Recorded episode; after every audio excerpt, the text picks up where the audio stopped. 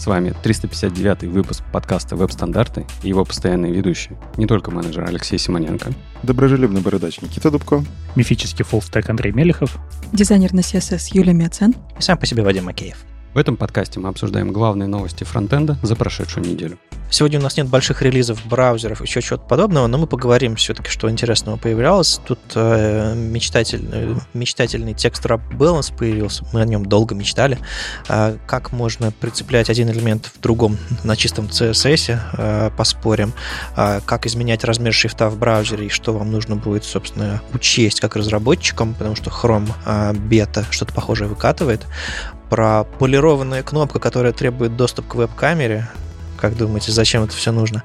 Как э, вести э, хорошие, правильные дискуссии и вежливые, уважительные э, при обсуждении стандартов, э, как считать специфичность, нужны ли семантические теги и вообще как они звучат в скринридерах, немножко про редизайн Вайза и про то, что Дина пытается придумать, зачем он нужен, и вот, например, чтобы у вас не было этапа для сборки.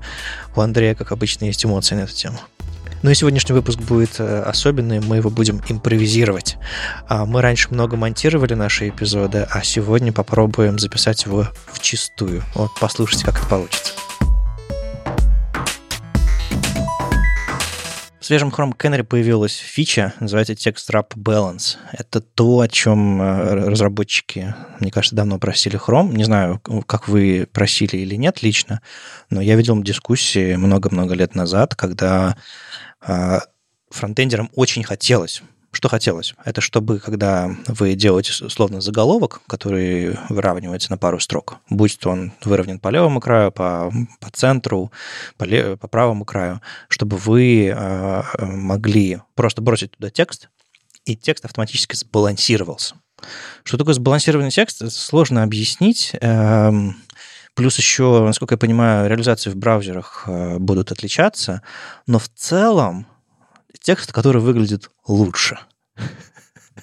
Я понимаю, что понятнее не стало, но, насколько я понимаю, Chrome в своей нынешней реализации, это можно включить, если включить Web Platform Features в Chrome Canary, вы увидите, вы можно просто включить, поставить на все заголовки на вашем сайте, это, допустим, Text Wrap Balance, и включить Web Platform Features, открыть какой-нибудь ваш сайт, и вы увидите, в чем разница. Но в целом, мне кажется, Chrome, он пытается чтобы текст стоял на каком-то основании, чтобы нижняя часть была пошире, а, а наверху, чтобы он как-то плотнее был, чтобы, в общем, не размазывался в длину полностью на строку, а потом переносился где нужно, а чтобы как-то вот... Не совсем. Там часто просто получается, что в итоге оно стоит на таком основании, но там вполне себе математика зашита в это свойство. А, математика такая, нужно оставить такое же количество строк, ничего не поменять в количестве строк выше не должна стать. А, то есть, если у тебя было три строки заголовка, три строки останется. А вот дальше он начинает манипулировать словами так, чтобы у тебя минимальная ширина у этой коробочки получилась. То есть он их складывает рядышком так, чтобы у тебя было сбалансировано по, по, по ширине было строки более-менее одинаковые, высота осталась та же. То, то есть, по факту, такая упаковка. И часто получается, что тексты, которые в примерах показывают, у них просто длинные слова в конце, и за счет этого у тебя такое основание появляется. Но это может не только для заголовков. Я, например, вижу это для цитат, для каких-то еще таких вставочек, потому что мы же читаем как? Мы читаем не буквами, да, мы читаем словами. А там те, кто скорочтением читают, они вообще строки, строки читают. Так вот, такие заголовки, они визуально нам более приятны, потому что мы сразу смысл улавливаем. Просто сверху вниз так вот этот квадратик прочитали, о, понятно. Мне кажется, они просто красивые. Ну, то есть это у нас была длинная, длинная строка, а третья короткая, мы делаем балансирование и получаем три средних строки. Я правильно понял? Ну, типа того, да, да. Если на дизайнерском попробовать вот нам с Юлей сейчас сказать, а оно выглядит просто немножко более гармоничным, да? Красиво, да, да, да. То есть оно просто уравновешивается так. А мне вообще показалось, когда я демку смотрел, показалось, сначала показалось, что неужели они научились прибивать предлоги к словам и переносить их ну, правильно, не, не оставлять их висящими. Я думаю, вау, прикольно. А потом я понял, что нет, не про это. Не, на самом деле там все э, по-прежнему приходится делать руками с точки зрения там неразрывных пробелов между короткими словами, то есть типографить, по сути, слова. Но вот этот алгоритм немножечко улучшается. Здесь такой момент получается, что они просто поиграли с композицией, то, чем занимаются дизайнеры, когда хотят сделать, чтобы сайт выглядел красиво, и воспринимался красиво, потому что функционально это не то, чтобы что-то добавляет, это скорее просто композиционный момент, когда ты видишь вещи пятнами. То есть у тебя блок текста, он должен быть реально блоком, а не колбасой текста. Потому что колбаса — это не пятно, а ее плохо как-то скомпозиционировать на странице. А вот блок, с ним хорошо работать удобно и приятно смотрится.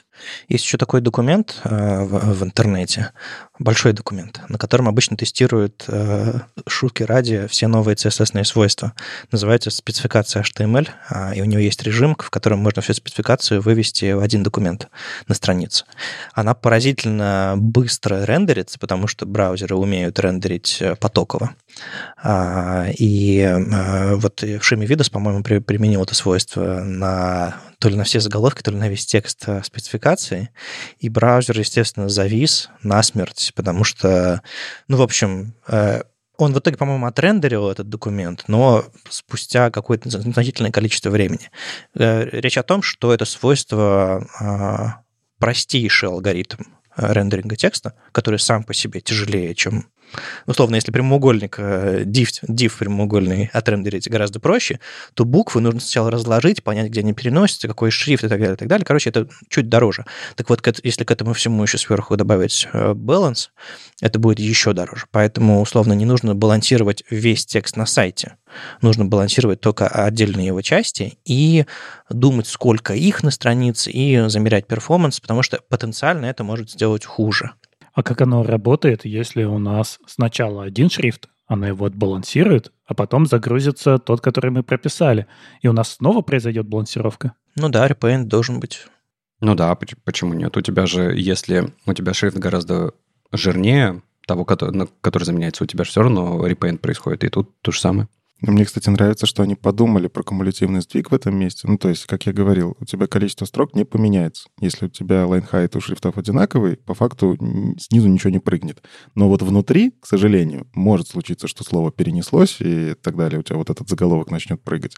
Но, тем не менее, страница не будет прыгать. И вот э, это тоже влияет на перерендеринг, потому что странички сейчас разбиваются на блоки, которые внутри перерендериваются. Для браузера это быстрее. Но он вполне может все-таки перерендерить и количество строк, потому что шрифт может приехать широкий. Ну, со шрифтами все уже привыкли, что если приезжает другой шрифт, то сдвиг может быть большой, но об этом мы говорили, по-моему, в предыдущем эпизоде или, или предпредыдущем, когда там можно шрифт немножко подстраивать, а, чтобы он был похож на тот, который приезжает по интернету. Да, но я здесь боюсь гонок что мы отрисовали, дальше у нас начинает работать балансировка, одновременно загружается шрифт, и в какой-то момент вот оно должно во что-то превратиться. Это достаточно сложная задача. Нет, это все достаточно быстро происходит. Я имею в виду, что это, если этого много на странице происходит, то рендеринг текста будет чуть-чуть медленнее. Насколько медленнее, это зависит э, от реализации браузера. А, и на самом деле это все мы еще посмотрим, когда это выйдет в стабильную версию, потому что сейчас работа в канарейке ведется. И вот на, на момент записи подкаста мы, э, реализация балансировки центрированного текста пока не внедрена, но, их, э, но ее уже обещали в, следующем, в следующей версии Canary, которая там, в следующей сборке, которая выйдет скоро. То есть пока балансируется, по-моему, такой заголовкой выровненной по, левому, по, по, по правому краю. А, и э, реализация, безусловно, будет развиваться. Интересно, на самом деле, что будет, когда вот появится связка текстовайн Justify, да, с текст wrap балансом. А именно об этом Ром Комаров в Вышке написал, CSS Working Group. А, в общем, э, возможно, известный вам э, человек, а, автор блогов, э, статей и всего остального. А, он пришел в CSS Working Group и написал пять пунктов с вопросами, фидбэком, со всем остальным. А, зайдите, почитайте, если хотите упороться. Он там дает ссылку на спеку, разные там реализации. Он сначала это в Твиттере написал, по-моему, в ответ на пост Юны Кравец, потом пришел, сформулировал это более подробно. И там пришел человек, который э, имплементировал это все в, в Chrome Canary и начал ему отвечать. То есть а, во-первых, все это произошло очень быстро. А, во-вторых, э, непосредственно общение с тем, кто все это реализовывает. А, удивительный пример. Во-первых, фича появляется, тут же фидбэк на нее, тут же обсуждение. В общем, Рома жжет. А, и, кажется, имплементация будет улучшаться. Э, и тут еще из-за того, что она за флагом, есть время дать фидбэк. Мне очень нравится. Это такая иллюстрация к а, процессу стандартизации и реализации в браузерах здорового человека. Не в Твиттере, а в Мастодоне. А, я не помню, где это было, кстати. Возможно, в Мастодоне. Да-да, у него в issue есть ссылка. А, да, действительно, действительно. Ну, в общем, я просто путаю, я читаю одновременно людей в Твиттере и Мастодоне. Давайте договоримся, что просто Твиттер — это не платформа, а вот как Гуглить, да, это просто способ э, публиковать информацию. Ну, в Твиттере и в Твиттере, где-то там, вот в одном из Да, я погуглил в, Duck, в DuckDuckGo. Ага, именно так, так и было. В общем, крутейшая фича, если вы э, любите хорошую типографику, а, у вас появится какая-то автоматизация, которая делает хорошо. Но наверняка будут edge-кейсы, когда что-нибудь будет не так, и вы хотите как-нибудь по-другому, не знаю, ваш текст балансировать. Наверное, придется использовать неразрывные пробелы. Не знаю, но э, давно хотелось, и вот получили. Знаете, у нас впереди э, якоря, но и перед этим я хотел бы спросить все равно, вот вам как э, by default, да, что делать с Нельзя ли это свойство в итоге, да, давайте предположим, что у нас э, все проблемы с перформансом решены. Ну, в конце концов, не будут же медленные свойства внедрять, правильно? А нельзя вот текст в wrap balance сделать просто по дефолту ко всему, и будет хорошо? Плохая идея, да? Это как звездочка Zoom 1 или звездочка Position Relative раньше для IE пытались сделать. Было плохо, очень плохо. Это такая штука, это как закинуться всеми витаминами, а, и тебе, скорее всего, будет плохо. Поэтому лучше... Так можем лучше, спросить у дизайнера. Лучше Юля, точечно. Вот, часто ли вы такой балансировкой занимаетесь в интерфейсах? Тут дело скорее не в том, часто ли мы делаем такую балансировку, скорее в том, что есть не только те интерфейсы, которыми мы пользуемся, типа там банкинга какого-нибудь. Есть еще много других сайтов, на которые мы заходим крайне редко, но они существуют, и это больше про какое-то творчество, про вау и другие штуки, там, где нужно что-то допродать. И там это скорее будет минусом, потому что там все законы типографики, все законы вообще дизайна во всех смыслах просто ломаются и переворачиваются по-другому. Поэтому лучше не надо. Не знаю, я раньше всегда на своих слайдах БР руками расставлял, а, потому что мне нравится сбалансированный текст. А теперь не буду, потому что есть новое свойство. Хорошо, ладно, тогда я задал свой животрепещущий вопрос э, обратно к якорям. Никит, ты же хотел что-то, да, наверняка?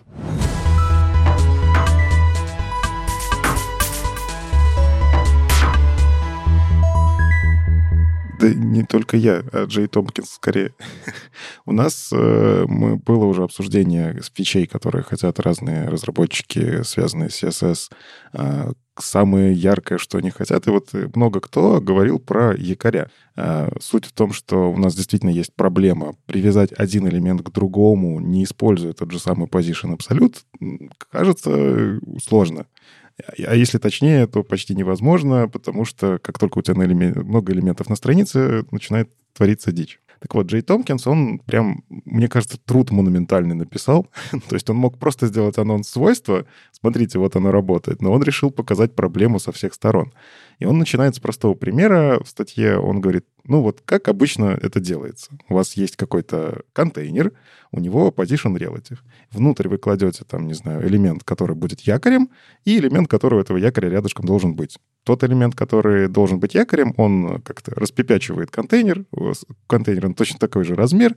А вот э, тот самый, который вам нужно спозиционировать относительно, вы ставите ему position absolute и начинаете играться с позицией вот этого элемента. В целом подход классический, много кто им пользуется, ну и как бы почему бы и нет. Но э, проблем сразу появляется много. Во-первых, вы, э, у вас есть viewport. А, viewport — это контейнер, у которого непонятно какие размеры, и они могут внезапно стать меньше, чем размер вот того самого вашего попапчика или якоря. И что тут, как правильно сделать? Куда переместить э, этот, э, куда переместить попап? Аналогично, вы скроллите на странице, но при этом хотите, чтобы попапчик оставался в зоне видимости, если якорь виден. Точно так же, как нам так сделать при помощи CSS, чтобы он оп и вниз перестроился? Да кажется, тоже пока что никак. Ну и вот он потихоньку описывает такие проблемы, что нам нужно динамическое позиционирование, нам нужно, чтобы оно адаптировалось под размеры вьюпорта, и в целом нам не всегда нужно к серединке, а иногда нужно к какому-то проценту, а размеры элементов мы не всегда знаем, и вот эти топ-ботом и так далее свойства их сложно высчитывать. И вот он постепенно подводит, смотрите, покажется, появится опишка, которая вам очень сильно поможет. Не то, что даже появится, ее можно уже прямо сейчас тоже попробовать в канарейке.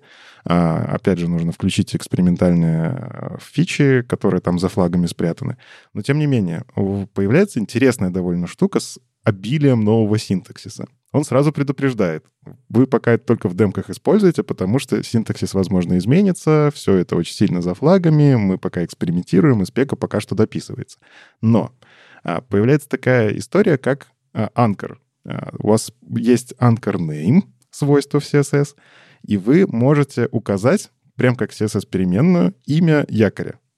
И затем с этим всем можно играться, прям указывая в специальных функциях, CSS-функциях. Anchor, Anchor with, и там еще много всякого. Вы можете указывать имя якоря и получать его какое-то относительное положение и размеры. Плюс, на самом деле, в спеке заранее заложена история, что вы можете то же самое делать внутри HTML без CSS. То есть вы можете айдишникам указывать, вот как лейблы работают для инпутов, приблизительно похожая история, они привязали к якорям. То есть вы указываете э, айдишник у какого-то элемента и через э, атрибуты привязываете, что это якорь для вот этого самого элемента. Что дальше начинается? Дальше начинается просто какая-то дичь в коде, потому что читать это пока что сложно, это непривычно, но тем не менее очень много чего продумано. А, я вот чем больше погружался, тем больше понимал, как долго им приходилось это все обсуждать. И они очень сильно завязываются на Popover API. То есть это вот отдельная часть, я так понимаю, OpenUI, если не ошибаюсь, а, которая вот сюда подвязывается. Этот как раз OpenUI э, сейчас немножко поменял свое время митингов. Они... Что это такое? Это большая инициатива, где люди собираются вместе и обсуждают новые будущие не знаю, конструктор, который у нас будет в платформе для интерфейса. Вот, в частности, Anchor — это часть его. То есть как ты... Как это property, это часть проекта, а, этот... Как она называлась? Э, и забыл уже. А, Гудини, да, как, допустим, файл System API — это часть проекта Fugu, а вот, вот это вот Anchor — это часть комьюнити проекта OpenUI, и на самом деле туда можно зайти, а если зайти к ним в Discord OpenUI, можно там поймать время и, вернее, ссылку на, на Zoom call, а, по-моему, раз в неделю проходит, если вам интересно пофидбэчить на это все, или просто послушать, что будет дальше, а, заходите, узнаете, кто это, кто это долго и мучительно обсуждает. Это такая ремарка про, про, про сложность, про, про то, кто и когда это обсуждает. У меня вопрос к названию. Вот я вот думаю, наши слушатели сейчас слушают нас. Мы много раз сказали «анкор». Все знают, что такое якорные ссылки, как они пишутся через хэшик. А это совсем другое. Здесь вообще этого хэшика нет. Зачем они сделали новую вещь, которая называется точно так же, как старая? Ну, по сути, э, это же якорь. по смыслу. Ну, сколько слов в английском языке, Андрей? Мало по сравнению с количеством фич в CSS. Фич гораздо больше. Но это как не нейминг в, в JS. То, то же самое, нейминг в CSS. Ну, э, ты либо называешь фичу понятно, либо называешь ее уникально. Мне кажется, тут выбор был именно такой. Они назвали ее понятно. На самом деле, там же дискуссии каждый раз идут, как назвать э, новое свойство. И эти дискуссии, если на GitHub посмотреть, они иногда гораздо страшнее, чем любое код-ревью. На, на, на, на днях свойство leading trim переименовали. Мы недавно его обсуждали, что типа можно будет там э, под, под коробочку текста отступы не учитывать, высоту строки и прочее. Ее, его переименовали. Вот настолько все двигается быстро. А что переименовали-то хоть? А я забыл уже. Что-то бокс, что-то там такое там. Меня беспокоит, что якорная ссылка будет значить две совершенно разные вещи. А это же, это же не метод в JS. Неважно, они же не будут клэшиться. Это просто у тебя в голове будет в какой-то момент немножко сложновато. Нет? Да подождите, я вас не понимаю. Якорная ссылка, это, по-моему, это вот особенность русского языка. Э, в английском языке у тебя есть линк, да, и э, просто по, по хэшику многие говорят, типа, хэш-линк. Я вот во многих э, блогах вижу, анкор-линк я очень редко вижу. Но A — это anchor в английском языке, тег А. Вот именно оттуда все идет. Мне, я, я немножко претензий Андрея не понимаю, но есть такое мнение. Ну ладно, давайте вернемся немножко к этой спецификации. Как это все действительно будет выглядеть? Постарайтесь на слух воспринять, но лучше откройте статью и посмотрите код. Там он такой страшно интересный. А, у вас появляются CSS-функции. Например, появляется функция Anchor. Вы внутри у нее указываете сначала имя якоря, то есть, э, если вся сессия у какого-то элемента есть это самое имя якоря, он вот его будет использовать, вот этот вот объект он будет искать рядышком. И вот здесь начинается тоже интересность. По факту это нужно использовать как айдишники, потому что иначе мне даже интересно, как оно будет себя вести. Более того, есть в спецификации заложено, что он либо, э, если вы не указываете имя якоря, он может автоматически подтянуть э, якорь, который в HTML задан, либо вы можете указать дефолтный якорь, который применяется. То есть вот прям даже настолько. В целом интересно, как, как и почему. Я вот не копал, почему они так сделали, но, видимо, надо было. Дальше вы в этой функции через пробел указываете свойства, которые вы хотите получить у этого якоря.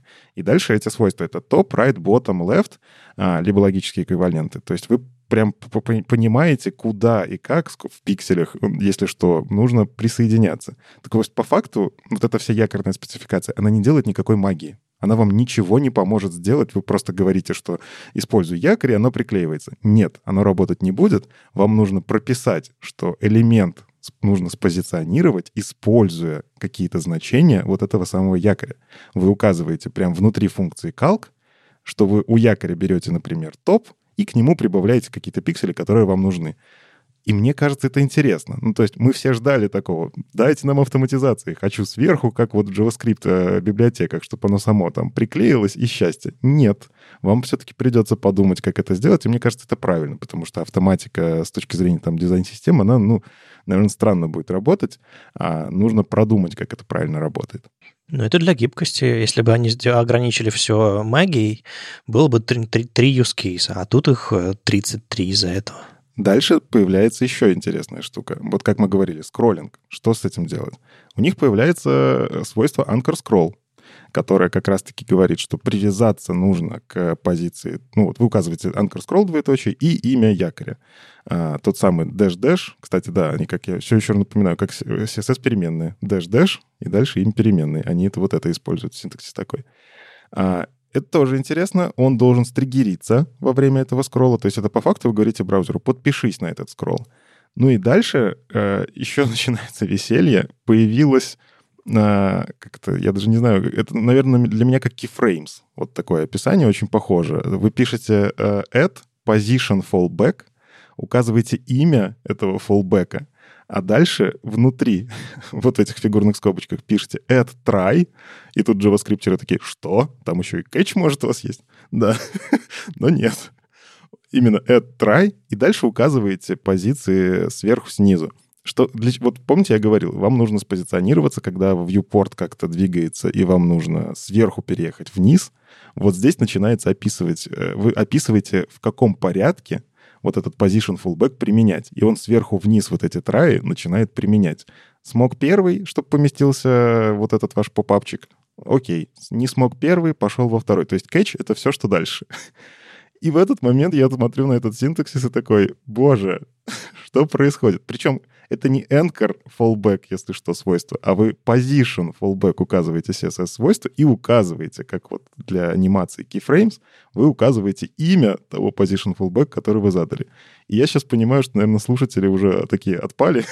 Слишком много слов, которые сложно визуализировать. Короче, посмотрите действительно статью. Там э, видосики есть. Кстати, видосики не работают на iPad. Э, видимо, все очень под Chrome сделано, потому что в Chrome это нормально, а вот в Safari у меня видосики не запустились. А их нужно, их нужно перекодить как-то правильнее. Мне кажется, можно даже зайти на GitHub и перекодить им видео, если разберешься, как э, pull реквесты они принимают. Дичь какая-то, короче. Да, я, я, я смотрел все это время, пока, пока Никита рассказывал, Леша качал головой, и типа, господи, что они устроили? А, а у меня есть ответ на этот вопрос. Так тут какие-то трай, трай, трай, трай, и что? Э, у меня есть ответ на этот вопрос. Э, ты решаешь сложную задачу, ты не можешь решить ее простыми средствами. и ребята прям, прям долго думали, обсуждали и так далее. То есть, а, если ты хочешь решить очень простую задачу, ты реально сможешь ее решить сравнительно просто. То есть, э, то, что Никита в самом начале рассказывал, а, но если ты, ты решаешь реально сложную задачу, ну, вот у тебя все инструменты для этого. Ну, а, а, а, а чего? Раньше для этого еще гораздо более сложный код был написан в JS-библиотеках. Я просто э, не уверен, что это э, задача CSS. Вот я не уверен, что это правильное место. А вот на самом деле ты прям в точку. Э, Джей Томкинс прямо пишет, это как раз-таки задача CSS. Шах и мат. Нет, подожди, какой шах и мат? Давай до конца дождемся. Да, давайте шахматную партию доведем. А, у нас есть HTML, который описывает контент. У нас есть при этом а, JavaScript, который умеет подписываться на изменения, что там во viewport происходит. Как бы с одной стороны, да, это дом API, он для этого сделан. Но у нас есть CSS, который отвечает за стилизацию, и кажется, что позиция попапа, ну это же стилизация, это же не JavaScript. И он на самом деле еще правильно показывает историю, что как только вы начинаете пытаться JavaScript и CSS вместе поженить, у вас в любом случае просадки перформанса. Потому что вы в JavaScript что-то вычисляете, в момент, когда вы получаете значение ширины высоты, вы вызываете перерендер, рендер, потому что вам нужно высчитать это все, и браузерный механизм, он типа пытается получить значение, перерендеривая. Дальше ты это свойство высчитываешь, ставишь его в CSS, в этот момент ты снова вызываешь перерасчет э, CSS в VM, снова перерендер, и это только для того, чтобы выставить вот в одну позицию. А по факту, ну, CSS может это взять на себя без всяких перерендеров. Меня беспокоит то, что position fallback — это глобальная штука. Если мы описываем наш компонент в отдельном файле, указываем для него position fallback, то надо имя придумать уникальное, которое не ударит об другой компонент.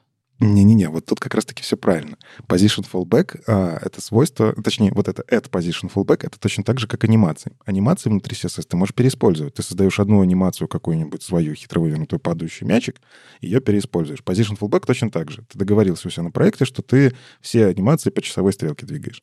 Да, но когда мы создаем компоненты в каком-то компонентном дизайне, мы не смотрим на весь проект мы смотрим на кусочек, часто на сам компонент. Вот мы создаем какой-нибудь попапчик, который должен вести себя вот так. Неважно, куда его вставили. И вот это имя у фоллбека, его хочется сделать уникальным, но у нас здесь нет возможности инкапсулировать это внутрь компонента. Нам снова придется прийти к каким-то хэшикам. Есть. Shadow DOM. Короче, Андрей, э, инкапсуляция в CSS, когда ты пишешь фонд, фонд family на, на баде, он наследуется везде это несуществующая вещь. Поэтому, э, если ты действительно, как Никита сказал, в рамках дизайн-системы придумал, что у тебя есть такое поведение у твоих э, попапов, ну, а опиши его глобально, дари, используй. Зачем тебе в каждом попапе, в каждой выпадушке, во всех вариациях делать свой этот... Э, ну, или у тебя всегда есть BEM или, или хэшек, который ты можешь добавлять к названию. Так в BEM-то понятно. Я в BEM создам компонент, и все префиксом этого компонента помечу, а здесь я не могу. Мне придется договориться, что у меня вот fallback всегда начинается ну тогда ну да, я с имени говорю. компонента. И ждать, что никто, никто во всем проекте не занесет такое же имя и не сломает мой fallback. Ты просто просишь от, от, от этой технологии решения инкапсуляции. Это они для другого ее придумали. Это решение инкапсуляции в CSS в другом месте решается. Ну и, кстати, вы можете заметить, что position fallback свойство называется, а не anchor position fallback. Это, опять же, связано с тем, что эти свойства одновременно и в одной спецификации, и в другой. Есть Anchor API, есть Popover API, и есть еще куча API про позиционирование, которые они одновременно рассматривают. Так вот, position fallback — это из Popover. А, и там оно отдельно развивается. У него, скорее всего, будут отдельные CSS-свойства, которые чуть попозже. Я глубоко не копал, но Анкор, он как бы рядышком стоит. Немножко про, про, про фидбэк, который сейчас звучал, там, от Андрея, от Леши, еще от кого-то. Ребят, а, площадка не та и поздновато. Э, возвращаясь к, к звонкам, э, вот этот CSS э, этот OpenUI, CSS Working Group ищем и так далее, вот если у вас есть прям, прям серьезные мысли на эту тему, прям, прям вы считаете, что что-то сделали неправильно, может, было лучше, есть для этого площадки, есть для этого форматы. А я веду к тому, что вот потому-то и у нас и проникает JavaScript в верстку, потому что мы продолжаем решать проблему инкапсуляции надежной, который нам CSS не дает, никакого решения не дает. А в JS мы можем это решить. Поэтому люди точно так же посмотрят на эту спецификацию, скажут, окей, для своего маленького бложика я это применю, но в большом проекте я останусь на надежном JavaScript. Shadow DOM, Андрей, ты, ты меня игнорируешь. Есть же капсуляция.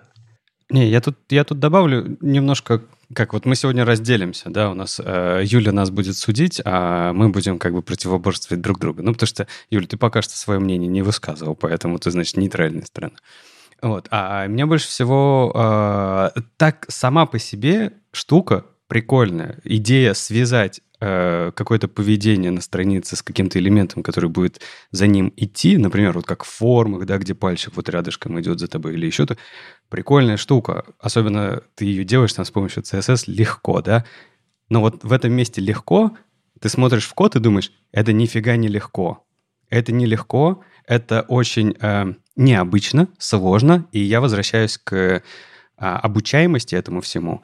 Как только спецификация, как только технология будет, чем более она будет, точнее, непонятна, незнакома, непривычна, у нее adoption rate будет минимальный. Да, сделают, затащат очень крутую штуку, потратят миллионы ресурсов, будут еще оптимизацией этого всего заниматься. И никто ей пользоваться не будет. Вот поэтому и хочется сделать так, чтобы эм, она была проще, наверное, в, в понимании, да, потому что тут, тут от нейминга к связке, возможно, с JS, с какими-то другими компонентами, сейчас вот на текущем уровне кажется, что эта штука просто, ну, кто-то поиграется с этим, и оно так и останется. Либо оно выстрелит там, не знаю, лет через 10. Оно выстрелит сильно раньше. Поповер — это та самая история, как вот мы говорили, мы хотим стилизованные селекты. И Select — это нативная история, которая сама в себе подклеивает нативный вид, как это то, что выглядит, э, в момент, когда ты что-то кликаешь. Это тот самый поповер. И когда ты хочешь реализовать это новыми возможностями, вот тут тебе CSS дает эту самую возможность. У тебя есть input, вот твой якорь, и к нему ты рисуешь как хочешь, стилизуй, дивчик, списочек, внутри него там что-то есть. Клики, конечно, JavaScript обрабатывать, но ты можешь с этим поиграться. Хорошо, Никит, скажи, пожалуйста, ты э, на своей работе работаешь с какой-нибудь э, системой компонентов UI? Я ее делаю. Отлично. У тебя есть там поповер? Пока рано. Нет, в принципе, как элемент я имею в виду. А, если ты имеешь в виду как элемент, в целом, да, есть. Угу. А что должно случиться, чтобы ты захотел его изменить? На вот, вот, на вот поддерживающие веб-технологии. Вот прямо сейчас хочу проблему перерендера. Вот то, что я озвучивал, у тебя поповер очень сильно начинает триггерить перерендеры, и в связке с реактом там начинается дичь. Ну, а как ты думаешь, когда произойдет? А, не-не-не, ты ответил, по-моему, не на тот вопрос. Что должно произойти, чтобы ты его поменял? А, поддержка браузерная. Как только это везде раскатится, я буду знать, что мои элементы будут показываться правильно везде, с, ну, с фоллбеками даже теми же самыми, я поменяю. Но при этом у тебя, наверное, еще браузерная поддержка, да, ну, далекий хвостик, да? Тут же есть суппорт. Вы же не забывайте, вот эта вся фича, она есть в суппорте. Я могу в JavaScript проверять. Это понятно. Но подожди, Никит, ты же не будешь делать две реализации в своем компоненте. Одну на JS, вторую на CSS. Будешь? Ребят, ну это старинная дискуссия. Типа, я не буду применять что-то, пока оно не появится во всех браузерах. А даже когда оно появится во всех браузерах, я буду искать полифил и все равно не буду этого делать, потому что в итоге код выбрасывает, и ты пишешь с нуля и забиваешь на старые браузеры.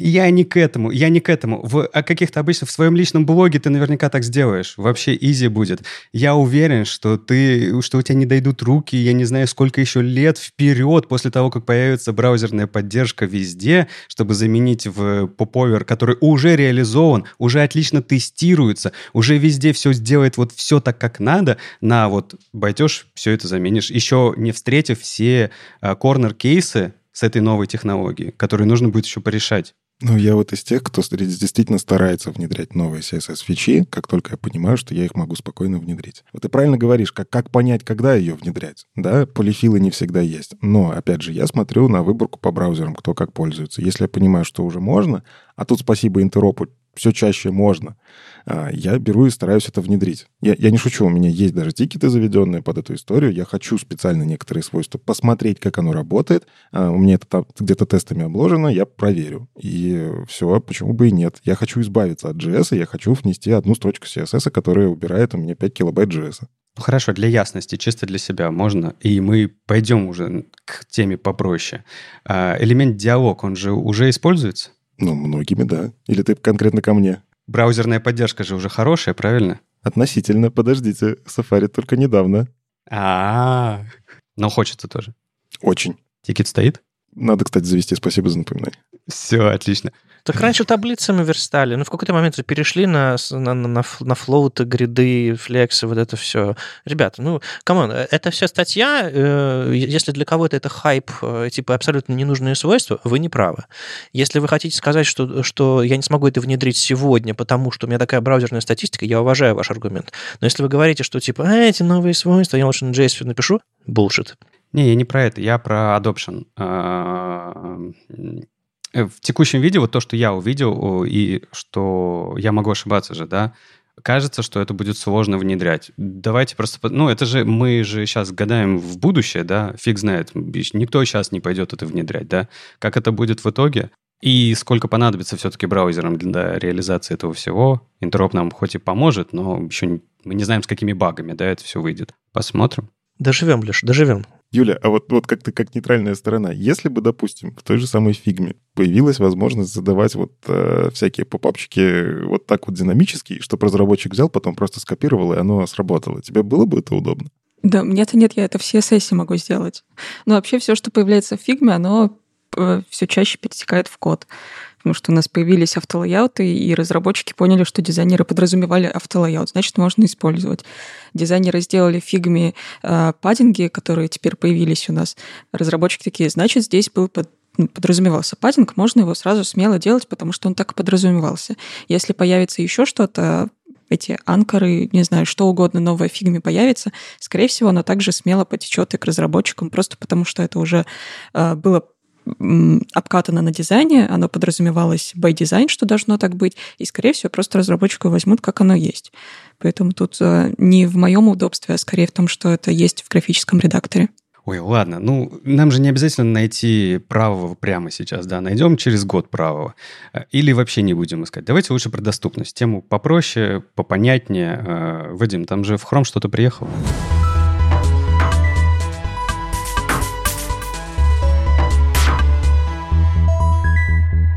Да, на самом деле э, приехала пока только в бету. В общем, э, Дитер Бон, которого вы могли раньше видеть э, на Verge, он в какой-то момент в Google ушел.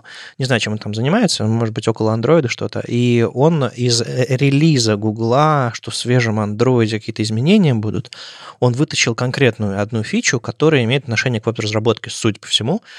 В общем, а, в Chrome сейчас в настройках доступности можно будет выставить за а, уровень зума по умолчанию.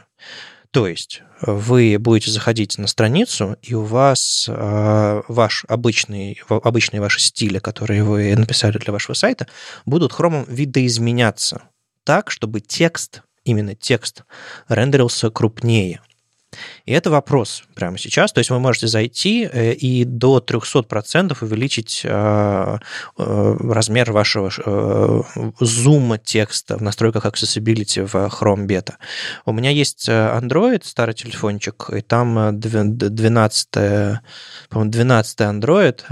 Я там поставил бету. Я, не, я нашел эти настройки, но они работают только до 200%, а не до 300%. И нет красивого этого зума плюс-минус, поэтому я, я не до конца уверен, что я получил эту фичу. Но идея в том, что вы можете увеличить э, текст на странице и оставить это дефолтной настройкой. Не в операционной системе, не в viewport браузер, а именно текст, чтобы текст был больше. И это, мне кажется, фича, которую нужно будет э, тестировать разработчикам у себя, э, когда они тестируют вот для мобильных устройств, потому что это потенциально может э, к чему-то приводить. Так что ремы все-таки не нужны? А, да, это, это хороший вопрос. Э, дело в том, что разработчики Chrome не могли бы, не могли просто опереться на ремы. То есть это не настройка... А, ну, что такое ремы? Ремы это, это встроенные, встроенные 16 пикселей в браузеры, которые а, прокидываются в виде единицы измерения рем на HTML-элемент. Если вы меняете это дефолтное значение там, на 20 пикселей, на 25, 30 и так далее, значение ремов увеличивается, и если у вас типографика вся сделана на ремах, она тоже увеличивается, поскольку поменялись настройки браузера. Была такая идея. Но разработчики Chrome не могли себе позволить завязаться на ремы, потому что сколько процентов сайтов в интернете используют ремы, это вопрос к веб-монаху, а, но, скорее всего, там, не знаю, 10%, 5%, 20% в лучшем случае. А, так что они, по сути, делают page zoom. То есть, э, если вы, допустим, на десктопе сделаете Command+, плюс, я и у Юны, на самом деле, спросили в том же Мастодоне, а она сказала, что разработчики ей сказали, которые все это внедряли, что это, по сути, а, Command плюс на десктопе или там Control плюс, а, это, это зум-страница. Я не очень понимаю, видимо, то, что э, видео, которое есть в Твиттере, в Твиттере эдитора, это дизайнер, это не скриншот, это не запись видео, это что-то такое дизайнерское представление того, как на самом деле происходит, но, по идее, интерфейс должен, должен увеличиваться, не только текст. В общем, как только у меня руки дойдут до этой бетки, я получу, вернее, до настоящей бетки, когда я пойму, что это она, я еще раз протестирую, может быть, вернусь к вам, расскажу подробнее. А может быть, ребята из Chrome Developer вам об этом расскажут подробнее в ближайшее время. Но вот история такая. А, настройки Chrome для мобильного по умолчанию а, могут увеличивать ваш, ваш текст, и это, кажется, нужно тестировать. А это то же самое, что в мобильном Safari? Там есть э, иконочка, которая увеличивает, собственно, тебе точно так же интерфейс. А это хороший вопрос. Я, честно говоря, не знаю, что в мобильном Safari происходит. И запоминает тоже на сайте. Я тоже смотрю на это, то есть я вижу здесь, я пытаюсь понять, это какая-то что-то новое, что придумали Google, или то, что повторили, что уже есть на рынке. Потому что, правда, и на, а, ну, сам Zoom, он есть у нас везде, да, а, Zoom, который запоминается за сайтом, как минимум в Safari и в десктопном, и в мобильном тоже есть.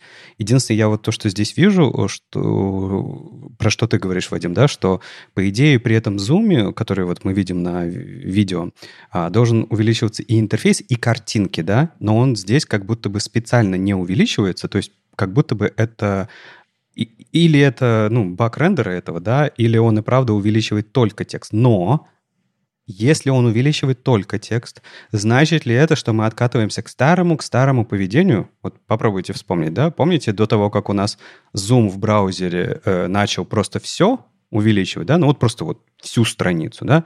А до этого момента у нас был другой Zoom, который увеличил только текст. Вот прям поведение, как на, на этом видео. Значит ли это, что мы возвращаемся туда? Это очень хороший вопрос, потому что я сейчас проверил быстренько в Safari. В Safari увеличивает интерфейс тоже, не только текст, когда на, на, нажимаешь на, на, на буковки плюс-минус. А, то поведение, которое я увидел на своем андроиде, я зашел в настройки э, в Chrome Beta, э, Accessibility, я выставил зум там на 200% на максимум, и у меня увеличился только текст. У меня интерфейс не увеличился.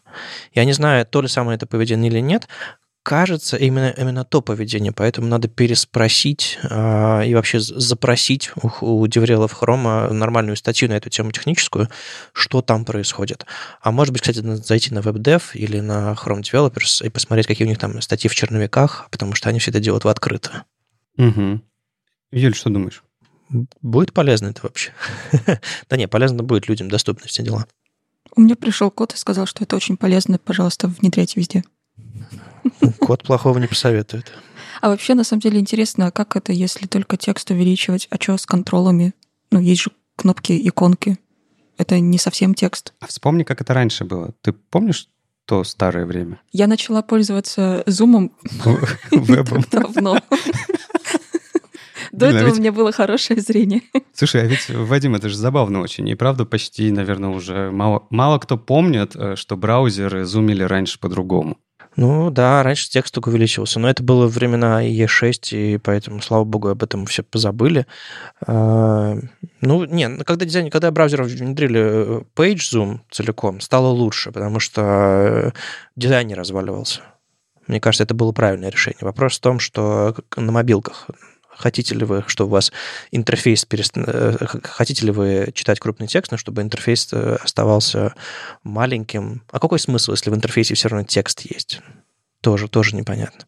Ну, Кстати, в статье написано, вы можете увеличивать контент в Chrome, включая текст, картинки, видео и интерактивные контролы. До, 100, до 300%. Но я тоже поставил Chrome Beta, у меня свежий Android, и тоже не увидел. В общем, тут, как, тут мы расходимся, да, в своих... э, предикт, как сказать предикт? В своих предсказаниях. предсказаниях. Спасибо большое. Как это будет по- по-русски? Да, по-русски, простите. А, да, тут либо э, Google просто повторил поведение и догнал все остальные браузеры, И это хорошо, потому что запоминать э, размер интерфейса, э, который вам удобен, это прикольная штука. Я, например, этим часто пользуюсь. Вот есть именно сайты, особенно э, текстовые, которые ты читаешь, и вот ты хочешь в два, в три раза. Вот я люблю большие буквы. Я не из тех, кто любит, чтобы вот поменьше было, как, как задумали. Мне вот лучше, чтобы побольше, чтобы глаза не уставали и все такое. И мне нормально. Вот. И круто, когда э, сайт, когда браузер запоминает это поведение за сайтом, что тебе не приходится постоянно перекручивать, да? И в мобильном нормально это работает. Если это будет также работать и на андроиде в Chrome, так отлично.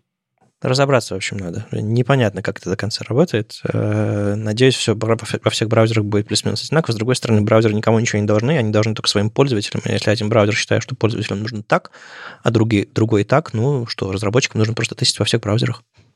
Вот прям это, мне кажется, основная мысль, которая должна быть. Просто приготовьтесь к тому, что вам при... будут прилетать баги, а, и вы должны к этому быть готовы. А лучше тестируйте заранее. Ну, то есть э, уже и Safari это давно поддерживает, но многие забывают про это вообще, что надо тестировать в Zoom.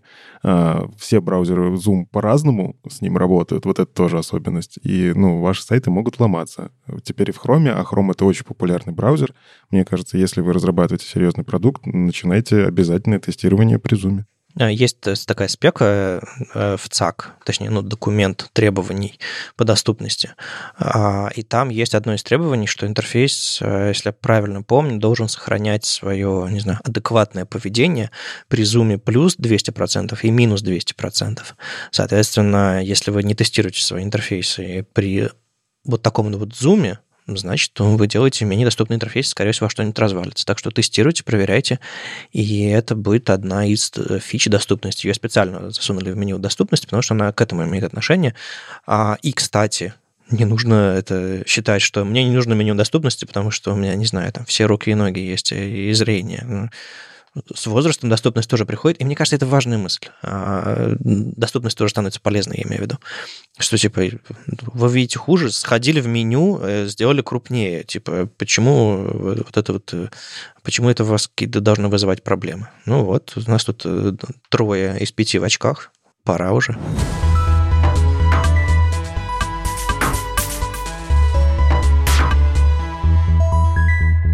Хорошо, давайте тогда еще в одной теме разберемся, потому что я ничего не понял. Юля принесла ссылку, где на одном большом сером экране кнопка, ты на нее нажимаешь, и она постепенно пропадает, пропадает с нее текст. Я честно, а знаешь, что Юля делал? Я полностью старался своими кликами э, закрасить этот текст, чтобы вот кнопка была полностью серая. В этом идея, что ли? Не совсем. Э, это такое новое э, переосмысление кнопок и дизайна, который был, когда появился третий CSS. Если помните, тогда все начали делать такие кнопки, как будто бы они карамельные. То есть они такие глянцевые, блестящие, их прям лизнуть хочется. Они прям такие были очень вкусные. Но, естественно, они все были не настоящие, и видно было, что это какой-то digital, все такое не совсем то. И вот, собственно, э, Алекс Видо взял и переизобрел такие кнопки карамельные и сделал ее э, кнопку супер хромированной. Наверное, это самое лучшее вообще описание этой кнопки. Хромированная кнопка, э, которая отражает тебя. И если ты ее щупаешь своими жирненькими пальчиками, то на ней остаются твои следы от пальчиков. Вообще просто гениальная вещь, э, реальный физический мир внутри экрана монитора. И, собственно, что он сделал? Он просто э, взял картинку с камеры, положил на фон кнопочки, немножечко подблюрил, положил сверху тексты, которые тоже сделал э, с тенюшками и с блюрами, чтобы они выглядели как настоящие. И когда ты кликаешь, он кладет туда дивчик в это место с очень большим блюром, как будто бы ты прям своим настоящим пальчиком туда тапнул. Вообще гениальная вещь, очень простая, никакого rocket science, но очень классно. Единственный момент, что когда я пошла в GitHub посмотреть, э, что он там сделал, он зачем-то туда притащил React и вид. это, конечно, очень Не, ну, интересно. современное приложение. Отстань от него. Без этого, видимо, никуда. Но вообще штука классная. Знаете, что самое классное? Э, вот я сейчас... Наши зрители это не знают, что мы записываемся с видео. Прямо сейчас, пока Юля эту кнопку рассказывала, Вадим, Андрей и Леша, они просто как-то странно водили руками, туда-сюда двигались, пытались, чтобы кнопка отражала их по-разному. Я, я просто до записи подкаста вот это уже все сделал. Я, наверное, точно так же выглядел рядом со своим планшетом, но это, это очень залипательная кнопка. Да, ваша мордочка там. Это как прям э, такой э, жетон отполированный. Очень классно. А помните шутки про заказчиков, которые просят, чтобы на сайте было отражение пользователя? Теперь это можно сделать. Ну, ты просто не ожидаешь, что для того, чтобы кнопка у тебя на сайте работала, нужен доступ к веб-камере. Это немножко такой как кардинальный запрос, а, и не все готовы на это, но для красоты, для вау-сайтов, наверное. А знаете, что самое смешное? Я-то смотрю на эту кнопку совсем по-другому, чем вы. А, у меня-то доступ к камере запрещен, и, э, ну, запрещено даже браузеру спрашивать меня о доступе к камере что, что он офигел, что ли? Поэтому Она для у тебя меня изолентой это... заклеена, прям сама камера? Не-не-не, для меня это классическая, красивая серая кнопка на сером фоне с серым градиентом. И я такой смотрю в окно, и серые вот эти вот тучи, знаешь, э, которые существуют с миллионом оттенков серого, я думаю, идеально. Ну или так. На самом деле хороший фалбэк, э, прекрасно. Прекрасный, прекрасный выбор для... Наверное, можно было туда вставить какую-то другую картинку э, на фоне, но ну и ладно я не думаю, что это очень... Да, я не думаю, что это кому-то пригодится э, прямо на, на, на живом сайте, если он не претендует на какой-нибудь awards. Но почему бы нет? А, кстати, почему нет? Если у тебя есть в сервисе какие-нибудь ачивки, и они сейчас сделаны под металл, например, у э, Яндекс Паспорта, если туда зайти, некоторые сервисы делают ачивки металлические, и во всяких приложках uh-huh. я видела, которые там типа языки учить, все такое. Э, и зачем имитировать металл? Можно прям туда попросить камеру и показывать настоящий металл. Вот в этом-то и проблема. Я очень согласен с Лешей, что ну, когда у тебя реально здесь запрашивает кнопка или ачивка посмотреть, как ты выглядишь, э, еще да, большой да. корпорации, которая, ну а вдруг что-то собирает там про меня. Что? В смысле вдруг? ну, ну, понятно, что все все собирают. Ну, ну, короче, все равно очень странная история, когда для... Я тоже очень триггерюсь, когда у меня запрашиваются какие-то разрешения в принципе, а если он еще и камеру просит, я просто закрываю вкладку чаще всего на сайтах. Но мы же тревожные миллениалы. Все остальные нормально к этому относятся. Не знаю. Мы с Андреем в 20.00 пойдем в ТЦ. Не идите в ТЦ. А, у нас следующая тема. Сегодня... К следующей теме я сам подведу. Окей? Ладно, ладно.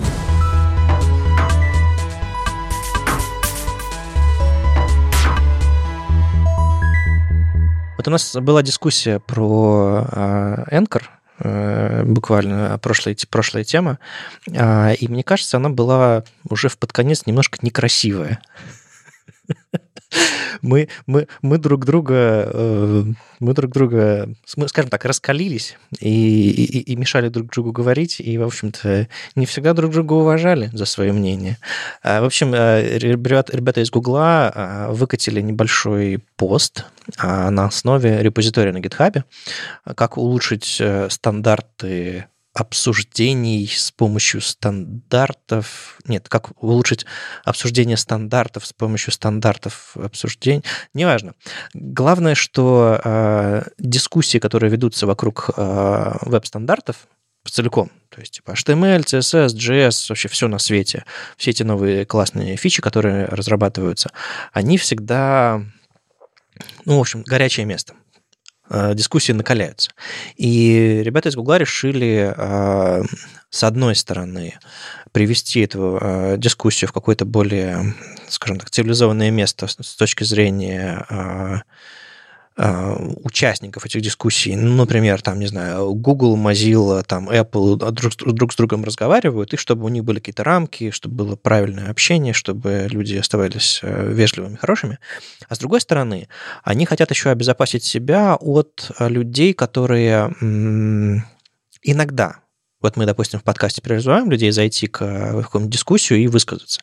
А люди действительно приходят, пишут огромные телеги а, или, или, или грубят, или говорят, что вы там все а, следите за мной, Google это, это, это ужасное место, там, не знаю, Apple все, все, все, всех предали, а, ужасный браузер, это новый E и так далее. Ну, короче, дискуссии уходят от какой-то конструктивности в какое-то, в общем, довольно стрёмное место.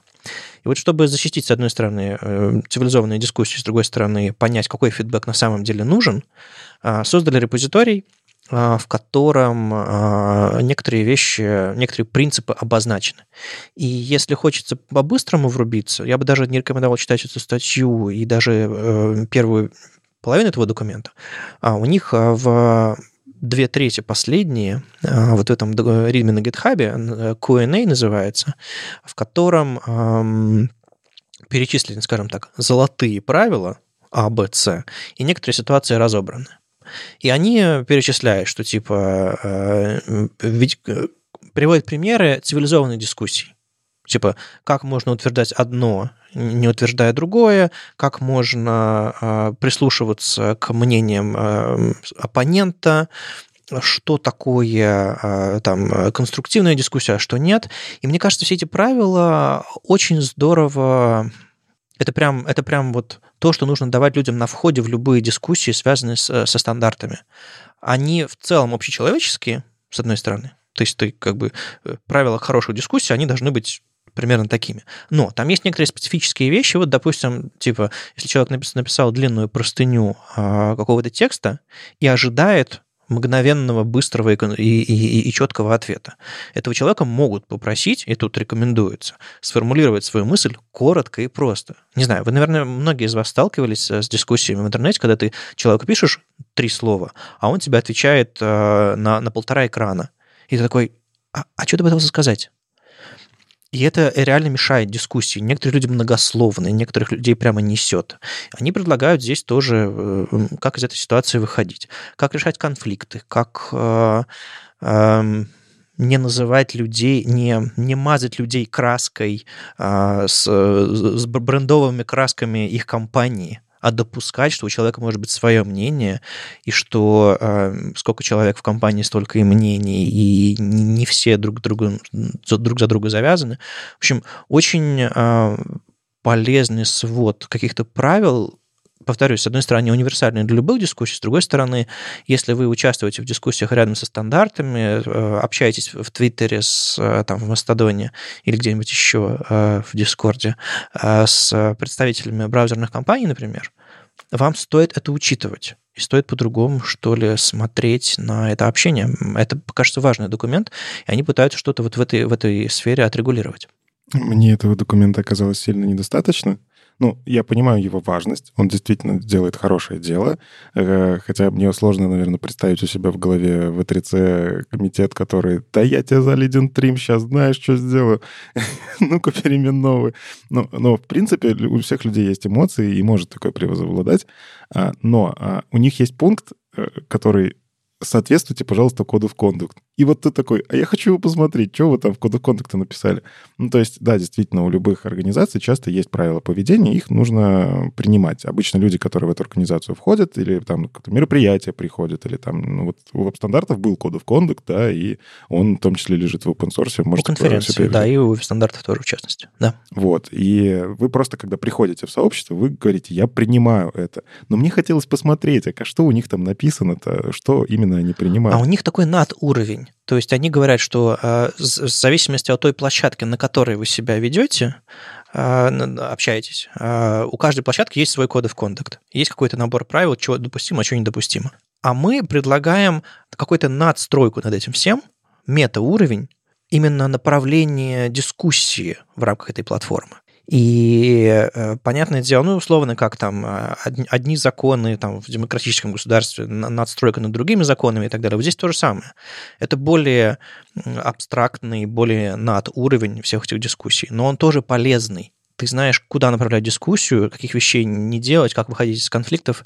А, и э, глядя на некоторые дискуссии, повторюсь, в, на GitHub, в CSS Working Group в основном, где я бываю, многим участникам, в частности, представителям браузеров, этот документ полезно было бы прочитать. Это такой новый бейзлайн, новая какая-то, новая какая-то основа а, для этих дискуссий. И они очень много фокуса делают, что в статье, что в самом ритме, на поведение самих сотрудников а, Google. И у этого всего есть какая-то предыстория, судя по всему, но я ее не знаю. Mm, слушай, это такая противоречивая история, если честно, меня прям э, разди- раздира- раздирает. Но просто, с одной стороны, это все правильно. Вот все, что ты сказал, все, что Никита сказал, все, что написано в этих пунктах, э, звучит хорошо и правильно. Но у меня вопрос к, к имплементации. Вот я пока слабо вижу, как это может работать, потому что если э, это некоторые Э, было желание создать некоторые правила для всех участников э, обсуждения веб-стандартов, то почему в, в этом обсуждении этих правил не было всех участников веб-стандартов? Например, да, если это чисто про Google, то, опять же, там вот э, ребята подписывались, да, ну, там подписались вроде только двое человек, но как бы за всю Google Chrome Team но, опять же, не очень понятно, почему эти, потому что... Э, почему я про это говорю? Есть в интернете все равно такая, как сказать, а, дружеское, но слегка токсичное подпинывание друг друга, да, которое вроде как э, плохо по этому обсуждению. Например, тот же самый Джек Арчибальд или другие э, веб-адвокаты из Гугла, ну, в принципе, не всегда стесняются в выражениях, когда они говорят про Safari, когда они говорят, что это новый EA и так далее, и так далее. Э, если было желание от этого уйти, ну, нет, хорошее желание, да, но если это все-таки про я не думаю, что это речь про личный твиттер. Я думаю, речь именно про дискуссии рядом со стандартами. То есть это все а, об этом. Ну, там про стандарты же тоже. Типа а, команд, ком, компанию а, упрекает адвокат веб-технологий, а, Google Chrome Team, а, То, что они что-то плохо поддерживают. Что они плохо поддерживают. Это не, это, не, это не дискуссия вокруг стандартов. Нет, э, э, все-таки, наверное, ты, ты, ты недопонял фокус этого всего. Во-первых, они э, хотят... У них прямо здесь есть вопрос в Q&A, про, отвечающий на, на, на, на твою реплику. Почему типа Chrome пытается диктовать, как все должны себя вести? Этот документ, прежде всего, нацелен на самих сотрудников э, Гугла, и они собираются всех... всех просить придерживаться именно этих стандартов. То есть они для себя написали документ, который они будут, э, который любой желающий может pull реквестом подписать, любой желающий из хрома, не, не из хрома, из гугла, не из гугла. И это, это, это все станет э, основой будущих дискуссий. Возможно, речь именно и, и о том, как люди себя ведут в публичном пространстве, в соцсетях. Возможно, речь исключительно про обсуждение стандартов, к чему я сам склоняюсь. Но в любом случае э, дискуссия стартовала, и стартовали ее ребята из Хрома. Если у тебя, Леша, я вижу, у тебя есть претензии к тому, как условно э, какой-нибудь э, Джейк или какие-нибудь другие ребята недовольны тем, что Safari медленно что-то внедряет или плохо внедряет или отказывается внедрять, ну как? На мой взгляд, в личном Твиттере все-таки стоит э, позволять себе считать что угодно. Но в дискуссиях вокруг стандартов это немножко другое поле. Это мы пытаемся быть конструктивными. А в личных соцсетях у нас могут быть эмоции, даже если мы где-то работаем. И, наверное, не всегда стоит подключать всех, даже там в Гугле, к обсуждению, потому что это превращается, знаешь, как обсуждение правил линтера. Вот здесь, да. да, здесь э, два тех лида, составили документ, дали ссылку на e-mail омбудсмена по веб-стандартам и сказали, все, мы этого придерживаемся. Дальше оно может как-то дорабатываться в процессе, но если мы начнем обсуждать все вместе, это будет тянуться вечность, и мы ни к чему не придем. Угу. Поэтому мне такой подход ближе. Ладно, я, я скажу, что меня смутило. Я почему-то в начале, когда, Вадим, ты рассказывал про это, а, мне показалось, что эта а, инициатива направлена на, на обсуждение в рамках а, веб-стандартов. Да? Ну, мне почему-то показалось, что это больше про веб-стандарты, а не про, на самом деле, Google и команду Google, которая будет определенным образом ну, да, себя я, я, видимо, так это сформулировал. Угу. Да, то есть если это так, это окей, то есть потому что мне, мне э, если вот в другой, да, формулировке хотелось бы увидеть, да, э, что в этом документе поучаствовали там, не знаю, какие-то люди из э, команды Safari, какие-то люди из команды Firefox, на самом деле какие-то люди из других браузеров, которые не движки разрабатывают, да, но которые участвуют в обсуждении э, стандартов и их реализации, имплементации. Мне кажется, у этого есть потенциал. То есть они, они сделали из этого э, документ для своей команды, для своих разработчиков, чтобы подать пример всему сообществу, и, возможно, на основе этого что-то получится сделать. Или просто разработчики э, команд других браузеров или там э, других компаний просто сядут себя внутри и подумают, да, мы согласны со всеми этими принципами, придут и подпишут. Никто не мешает отправить pull request к этому документу и подписаться. То есть не стоит его спамить э, нерелевантными всякими подписантами людей, которые, людей, людей, которые не участвуют в, в этих всех процессах. А, но я допускаю, что сюда будут приходить не только ребята из э, Гугла. Угу. Ну, давай, наверное, последний вопрос от меня. Это что будет, если э, кто-то подпишет, но где-то перегнет и не будет соблюдать эти правила? Они примут меры. Выскажут свое беспокойство, свою озабоченность. Не, я думаю, они, если они сделали это публично и заявили об этом, и если есть, как, как скажем так, об, об, об, омбудсмен по веб-стандартам, то действовать они будут, а конфликты, конфликты разруливать будут. Так что это, ну, это не шутка, судя по всему. А, видимо, у них были причины а, действовать в этом направлении, и у меня нет причин им не доверять. Хорошо, договорились. Мне кажется, есть еще одна тема в сообществе, которая тоже важна. Это как э, разобраться с этой специфичностью, которая как бы вот э, сколько времени, да, мы обсуждаем веб-стандарты, специфичность, она вроде всегда рядышком с нами, но всегда э, ну, спроси у человека, как рассчитывается специфичность, или дашь ему два селектора и скажешь, типа, какой из них, типа, специфичный, он такой, идите вы в пень, а, можно я что-нибудь свое, свое поделаю? А тут вышла прям статья, Никит, да,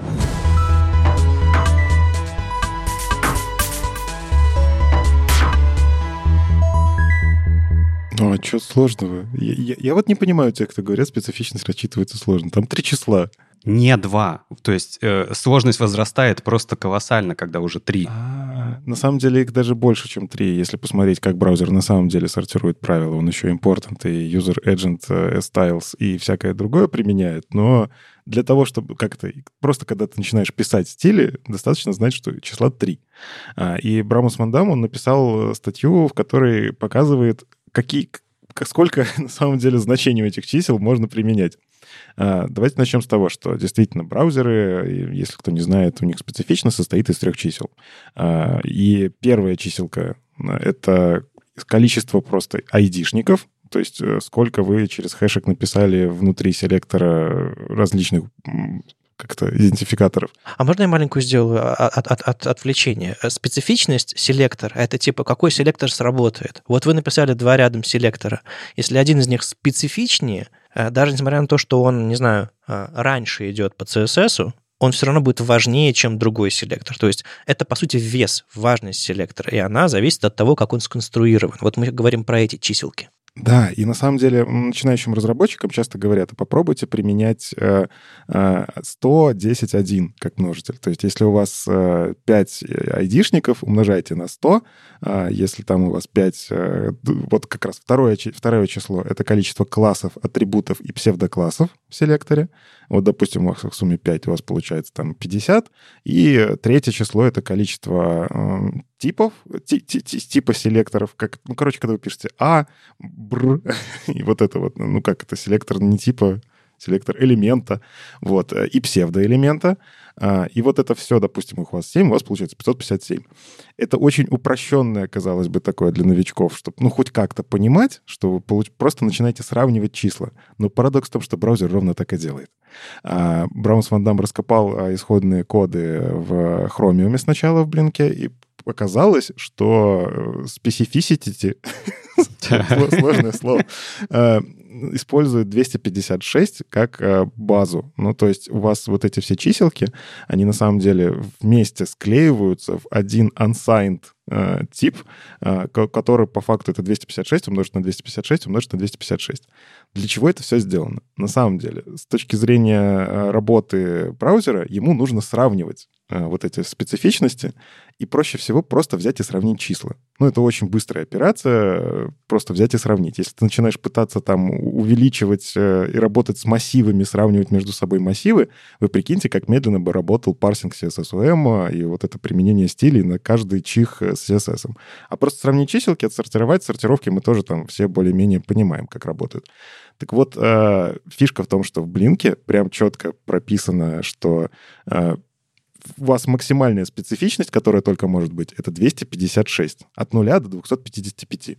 И дальше там идет просто логика работы с битами. Ну, то есть э, вы накладываете маски, те, кто, опять же, в JavaScript работал с масками, вы по факту выделяете первую группу, вторую группу, третью группу. И таким образом знаете, что одно — это про классы, одно про айдишники, третье там про, про псевдоклассы а, и всякое такое. Вот. И вот, он такой, давай-ка проверю, а действительно ли это работает. И он собрал просто демку, в которой внутрь реально попытался запихнуть 256 э, там и больше э, специфичной, чтобы была у какого-то там конкретного, например, айдишника. И он говорит, да, действительно, оказывается, все правильно. Браузер что делает? Он, если видит, что вы 256 сделали, он берет и дотюнивает до 255. Это как? Он, он берет и понижает. А почему? И что с этим делать, самое главное? Смотрите, тут какая логика. Вы, вы не можете выйти, ну, допустим, у вас э, классов 256. И с точки зрения математики вы по факту единичку как бы перекидываете на айдишник. Но это же неправильно. Вы же не дописываете айдишник. У вас все еще количество классов. Поэтому браузер, он делает такой клэмп. Он дает вам, что у вас может быть от 0 до 255. Если вы указали слишком много, он такой, не-не-не, ты много указал, но мы тебе все равно 255 поставим. Окей. Okay. Но он надо сказать, что это все идет от Safari, что это было сделано когда-то в WebKit, и оттуда проросло в Blink. И в других браузерах этой истории нет. В, друг, в других Firefox? Да, в Firefox можно 1023. Но в Firefox и в серво у них там один тот же, судя по всему, движок, э, тот самый написанный на расте, когда-то переписанный. И там специфичность может быть 1023. Но у меня другой вопрос, очень важный. Зачем я об этом узнал? Да. Хороший вопрос. На самом деле суть статьи в том, что не пишите, пожалуйста, такие селекторы. Если у вас действительно прям переполнение происходит, наверное, вы что-то не так делаете в CSS. Но а, я уверен, что у кого-то может такое возникнуть из-за какой-то там автоматизации хитро вывернутой и так далее у вас. Какой-нибудь SAS сошел с ума и накрутил вам ваши классики в цикле. Да, и вы пытаетесь понять, почему ваш CSS не работает, хотя ну, у него специфичность больше, 257 же. вот. Вы хотя бы вспомните, что мы в веб-стандартах такую историю обсуждали, что Брамус написал статью, вот почему не работает. А лучше перепишите, чтобы у вас был один айдишник. А вот у нас в обычном программировании есть такое понятие, как пахнущий код. Когда мы смотрим в код и видим, что в нем проблемы. Запашок. Мне кажется, да, с точки зрения CSS, как только вы начинаете работать со специфичностью, у вас уже проблемы. Потому что в хорошей верстке нет необходимости играться с разной специфичностью. Чаще всего это возникает, когда у вас есть какие-то компоненты, которые недостаточно расширены, а дизайнер попросил вот здесь вот конкретно вот в этом месте дизайна чуть-чуть все передвинуть, перерисовать, и вы начинаете накидывать специфичность, а потом это все склеивается в билдере, у вас подклеивается еще один уровень, вы снова добираете специфичности и так далее. И все это признак проблемы. Почему проблемы? Слушай, у тебя есть инструмент. В CSS изначально заложен такой инструмент специфичность. Да, им неудобно пользоваться, когда у тебя большой проект, много людей, дизайн-система одна, вторая, третья, еще и Bootstrap там со своими импортантами. Это проблемы, это правда. Но по факту, если ты с нуля разрабатываешь проект, и у тебя есть контроль над э, CSS, специфичность — это инструмент. Он позволяет тебе, используя специфичность, более лаконично выражать свои мысли. Ну, то есть, мне, мне просто, знаешь, вот в чем суть этой статьи, мне кажется, еще в том числе, у многих которые, людей, которые пытаются понять, что такое специфичность, у них, а почему это три числа? Почему это так? Так вот, мне кажется, это хорошее объяснение. Потому что в браузере так реализовано и сравниваются чиселки. Это удобно браузерам, и ну и заодно в спеке так написано.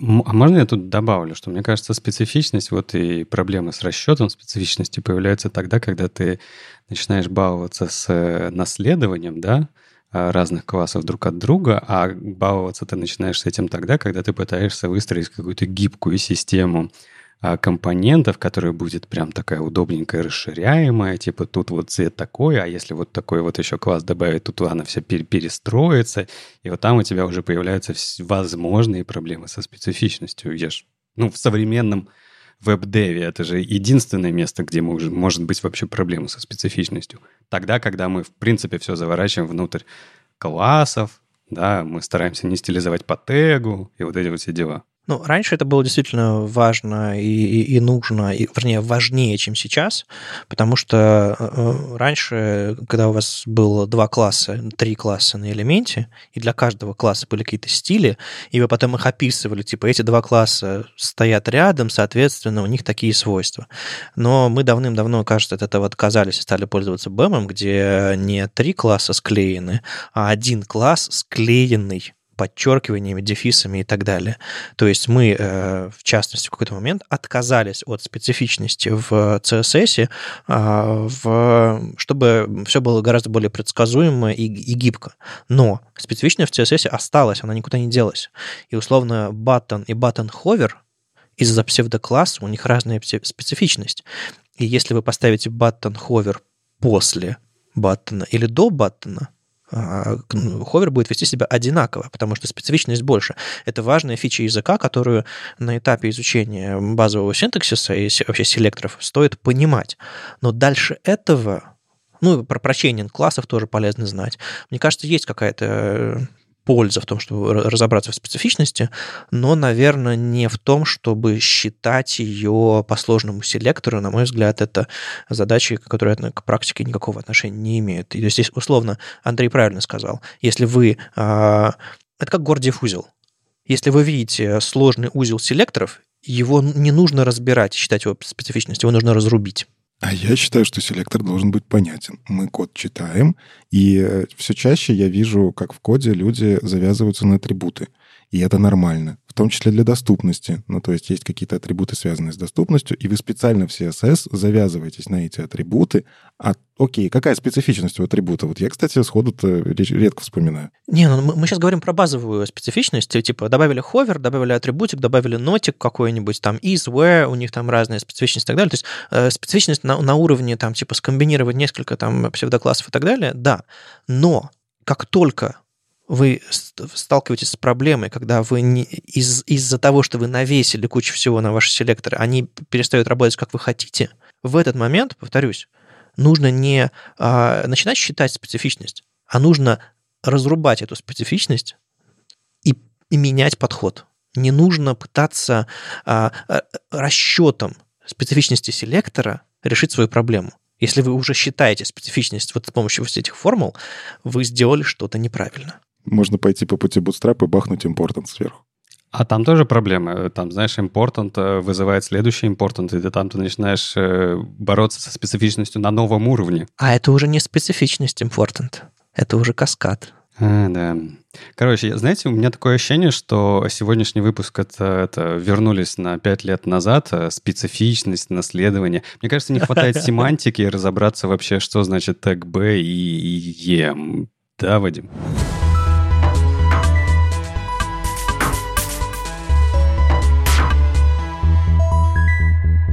Да, Леш, э, золотые подводки, как обычно. В общем, э, тут такое дело. Эм, когда я э, раньше делал доклады по доступности, я сначала говорил людям, вот в спеке написано так, поэтому давайте все делать правильно и хорошо. Или, например, в браузерах поддерживается такой-то тег, с другой стороны взгляд. И если он поддерживается, значит, надо правильно, правильно его употреблять. То есть вот, вот, такие взгляды. То есть в документах написано, поэтому это нужно использовать в интерфейсах. Но потом я в какой-то момент переключился немножко на, на, на другой подход. Если какой-то тег, если какой-то, какая-то техника, в принципе, полезна пользователю, только это единственная адекватная причина для использования. То есть, например, если, э, не знаю, если бы в браузерах заголовки не поддерживались вообще никак на уровне там, доступности, на уровне там, стилизации, еще остального, использование заголовков не несло бы никакой пользы, кроме того, что вы, вам бы удобнее было бы использовать тег H1, а не div класс heading. Э, но для скринридеров для браузеров, есть ценность в заголовках для поисковиков и так далее. То есть есть четкая ценность для конечного пользователя. Это одна из главных причин, почему нужно, например, использовать некоторые теги, некоторую семантику, некоторые там атрибуты доступности и прочее, прочее, прочее, и некоторые техники. То есть, не знаю, статический сайт для пользователя грузится быстрее, поэтому это предпочтительнее, потому что user experience важнее developer experience, ну и так далее, так далее. Тут есть другая дискуссия. А, Стивен Фолкнер написал статейку, в которой, э, по следам некоторых дискуссий, э, я тоже следил за этим, по-моему, в Мастодоне все это происходило, а он написал статейку, в котором говорит, вот у нас есть в спеке теги I, B, EM и Strong. И все они на уровне спеки описаны по-разному. То есть э, у тега I есть альтернативный голос у этого тега, у тега B есть э, тег B привлекает внимание, но не добавляет важности, тег EM изменяет э, изменяет тон голоса, вернее, вернее усиливает э, тон произнесения какого-то текста, Б делает э, какой-то фрагмент текста более важным, не просто выделяет его визуально, а прям вот добавляет какой-то супер важности, там крик какой-то или осторожно. Э, и выясняется, что это все э, очень сильно перепутано. То есть спека, с одной стороны, говорит, делайте так, потому что у этих тегов такие-то роли, но Стивен Фолкнер дальше говорит, во всех инструментах у вас есть кнопка B, а она вставляет strong, не знаю, визивигах каких-нибудь. А если вы браузер засунете B, а IEM strong, а он отрендерит абсолютно одинаково, и более того, никакой информации для скринридеров он не даст.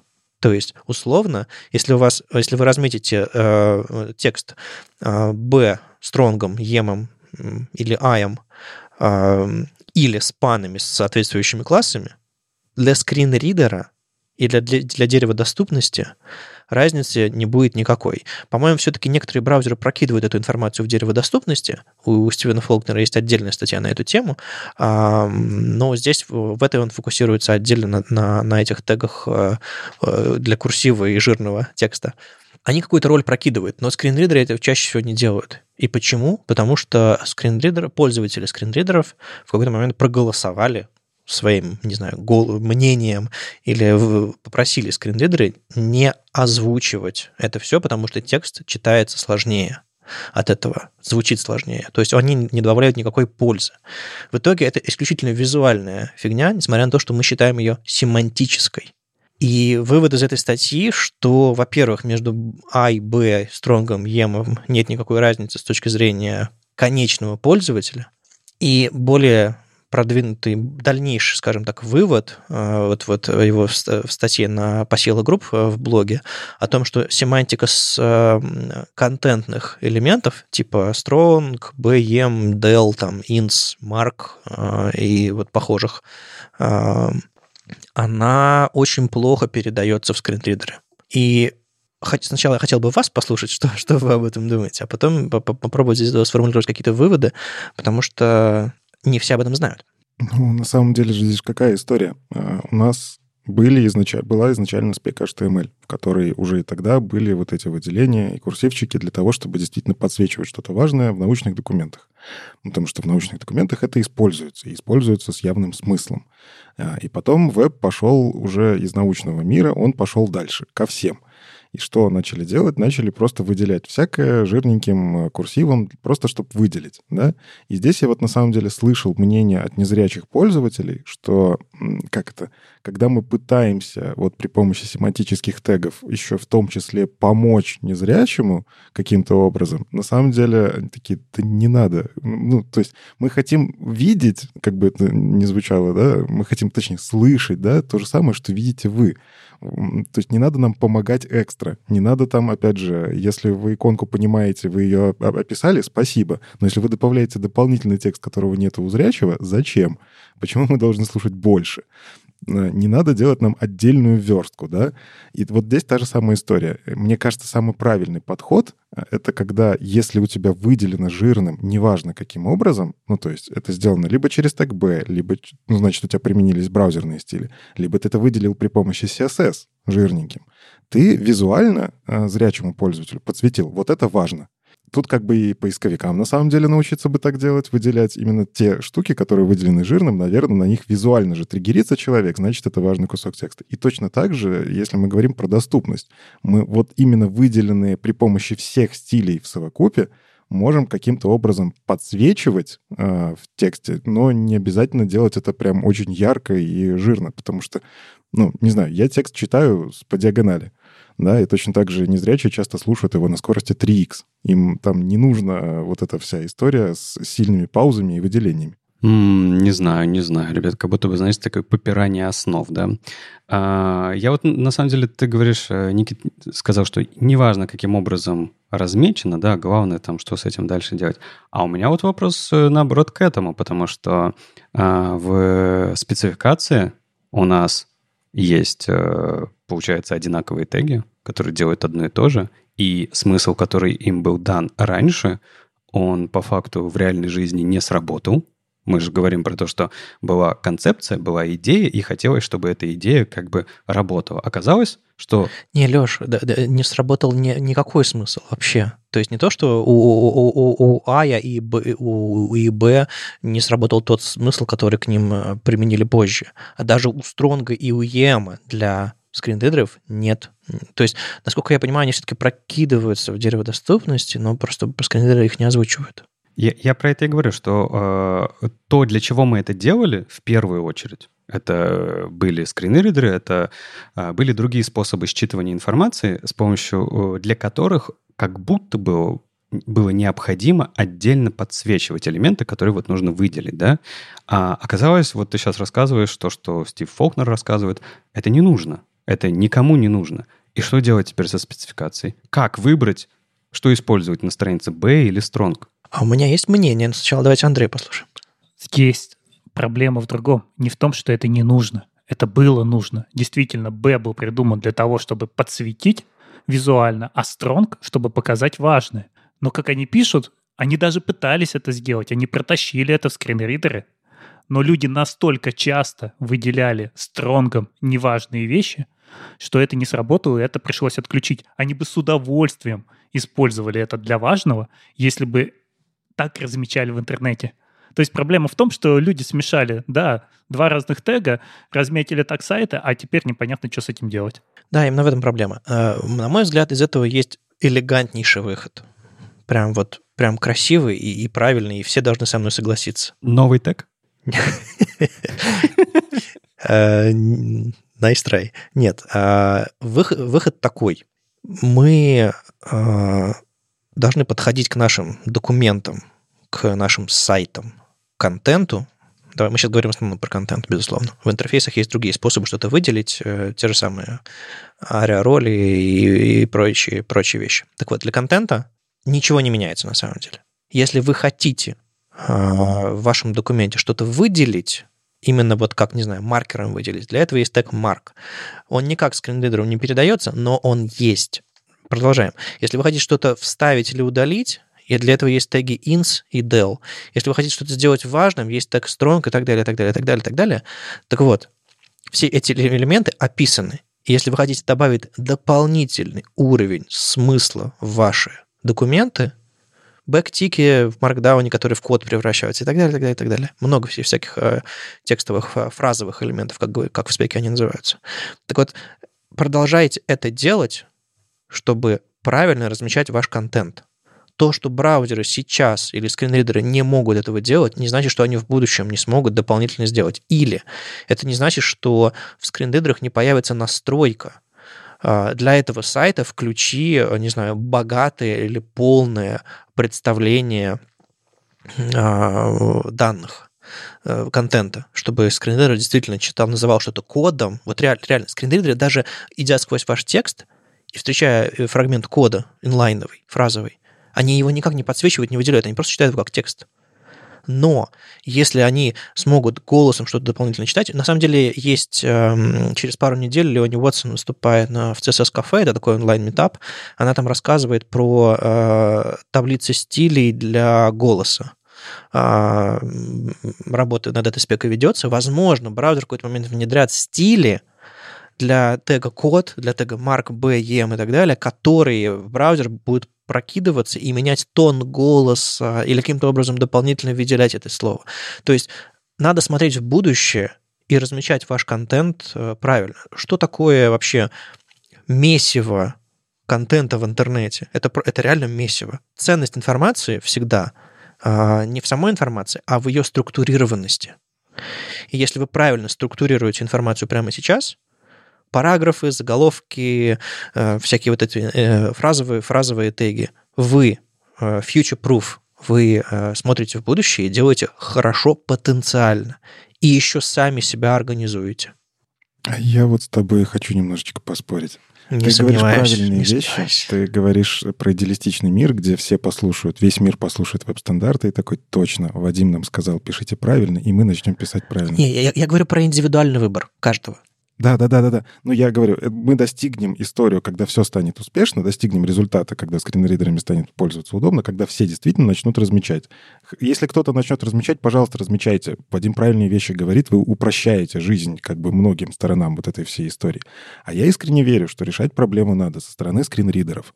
И именно со стороны того, что у нас уже существует куча сайтов в интернете, которые никогда никто не исправит. Но их все еще посещают, и они все еще выглядят не так, как должны... Они размечены не так, как должны быть размечены. У нас все еще есть визивик-редакторы, которые тут проблема никуда не уйдет. Люди будут э, жамкать на кнопочку «Б», которая на самом деле вставляет стронг. Да, мне всегда это бесило, кстати. Почему? Почему кнопочка не называется стронг? А потому что попробуй ты в иконку запихни слово стронг. А кнопочку «Б» понятно. Вот. И на самом деле, ну, эта проблема никуда не уйдет. Если мы действительно будем делать два вида как-то презентации э, вашего контента, у вас есть визуальная презентация, где вот есть текст, есть рядышком текст жирнее. И точно так же аудио, вот эта составляющая, у вас есть текст, и текст важнее, она должна основываться, мне кажется, на стилях. Но это сложно. Это реально сложно. вот, реализовать полноценный скринридер, еще везде его так э, э, нормально распространить, чтобы все этим пользовались. Ну, потому что как, какой-то стиль жирнее. А если я просто шрифт использую жирнее, это считается как жирнее? И вот сама по себе проблема сложная, но мне кажется, решать ее надо именно на стороне скринридеров. И, Вадим, я вот поправлю тебя, ты говоришь, что марк не поддерживается, но здесь в статье сказано, что в двух из трех скринридерах марк поддерживается. Он изменяет тональность голоса. Ну да, да, да, да, да. Он немножко э, там есть э, во второй статье э, по силе групп, там JOS и NVDA немножечко меняют тон голоса, да, но в VoiceOver там на macOS iOS нет, в Narrator тоже нет. Ну, то есть я имею в виду, что нет надежной поддержки. Но некоторые из них, если вам интересно, почитайте эм, почитайте эти две статьи, э, поддерживаются, но вот это на самом деле тоже аргумент в пользу. Типа в некоторых скринридерах для некоторых пользователей сработает. Аргумент? Короче, если я правильно делаю вывод из всего, что вы пообсуждали, э, не слушайте Стива Фолкнера, продолжайте делать так, как делали, и, может быть, когда-нибудь наступит светлое будущее. Слушайте Стива Фолкнера, просто знайте, ну, хорошо быть обма- обману- обманутым, хорошо вот э, смотреть на, на мир сквозь розовые очки, но все-таки мы э, взрослые люди, которые технологиями занимаются, и нам нужно до конца понимать, что какую пользу наши действия оказывают для, для конкретно наших пользователей. Так что э, семантика это все классно, знаете, какое практическое применение оно в конце оказывает на ваших пользователей, но не нужно иметь э, э, единственным аргументом так написано в спеке. Это, этого мало, и это, как видите, не работает. Угу. Хорошо, ладно, давайте тогда к чему-то более новому, да, тут Вайс э, перерыб перебрендировались, как, как это сказать, да, э, ребрендинг, короче, сделали и представили свою новую на основе этого дизайн-систему. И, Юля, я как правильно понимаю, что тебе она чем-то понравилась? Или, возможно, наоборот, ты хочешь сейчас... Что ты хочешь, Юля?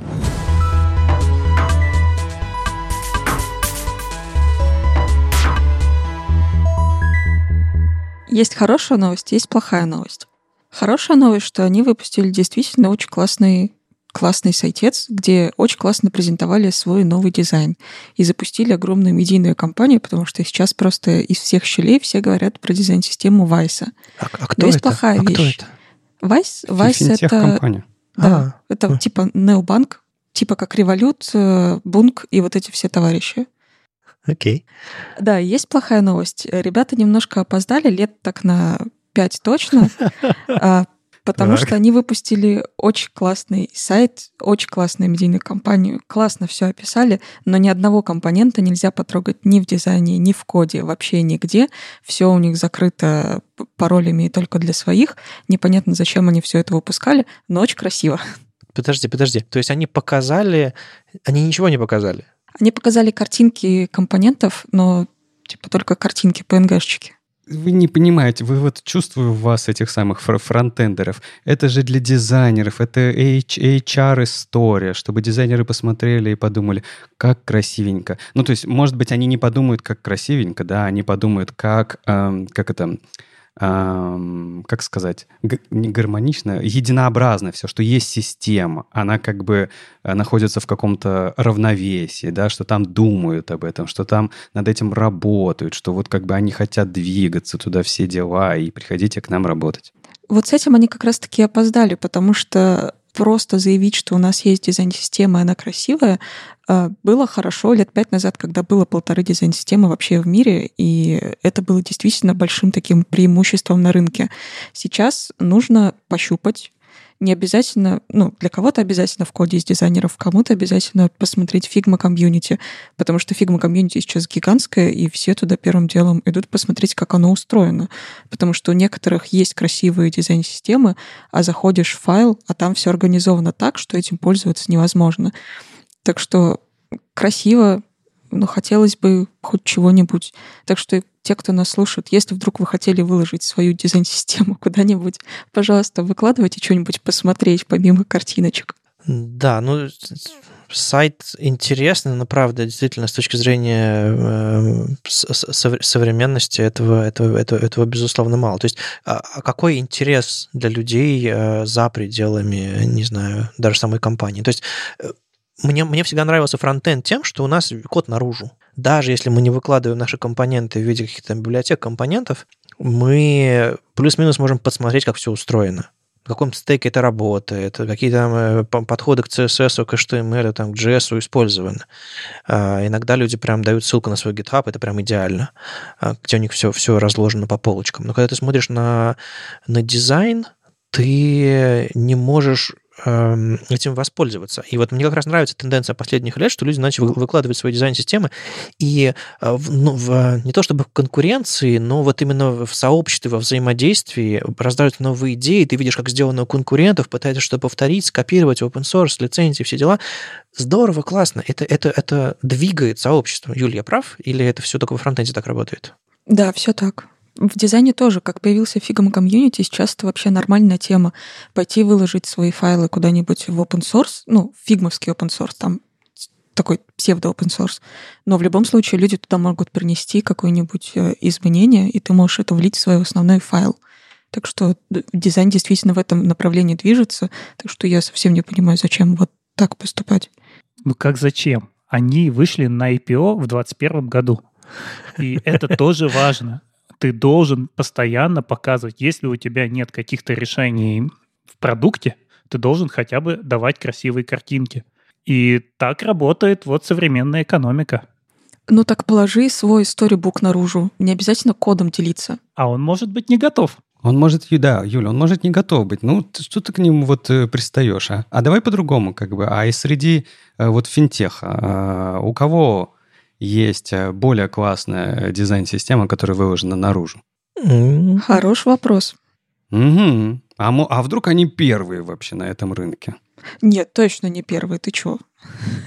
Сто процентов не первые, но вспомнить прям так... Просто сейчас практически у каждой компании есть своя дизайн-система, и как-то они ее презентуют. А эти ребята запустили прям компанию, прям все блоги про это написали. Навряд ли прям из-за того, что им интересно было в один день написать.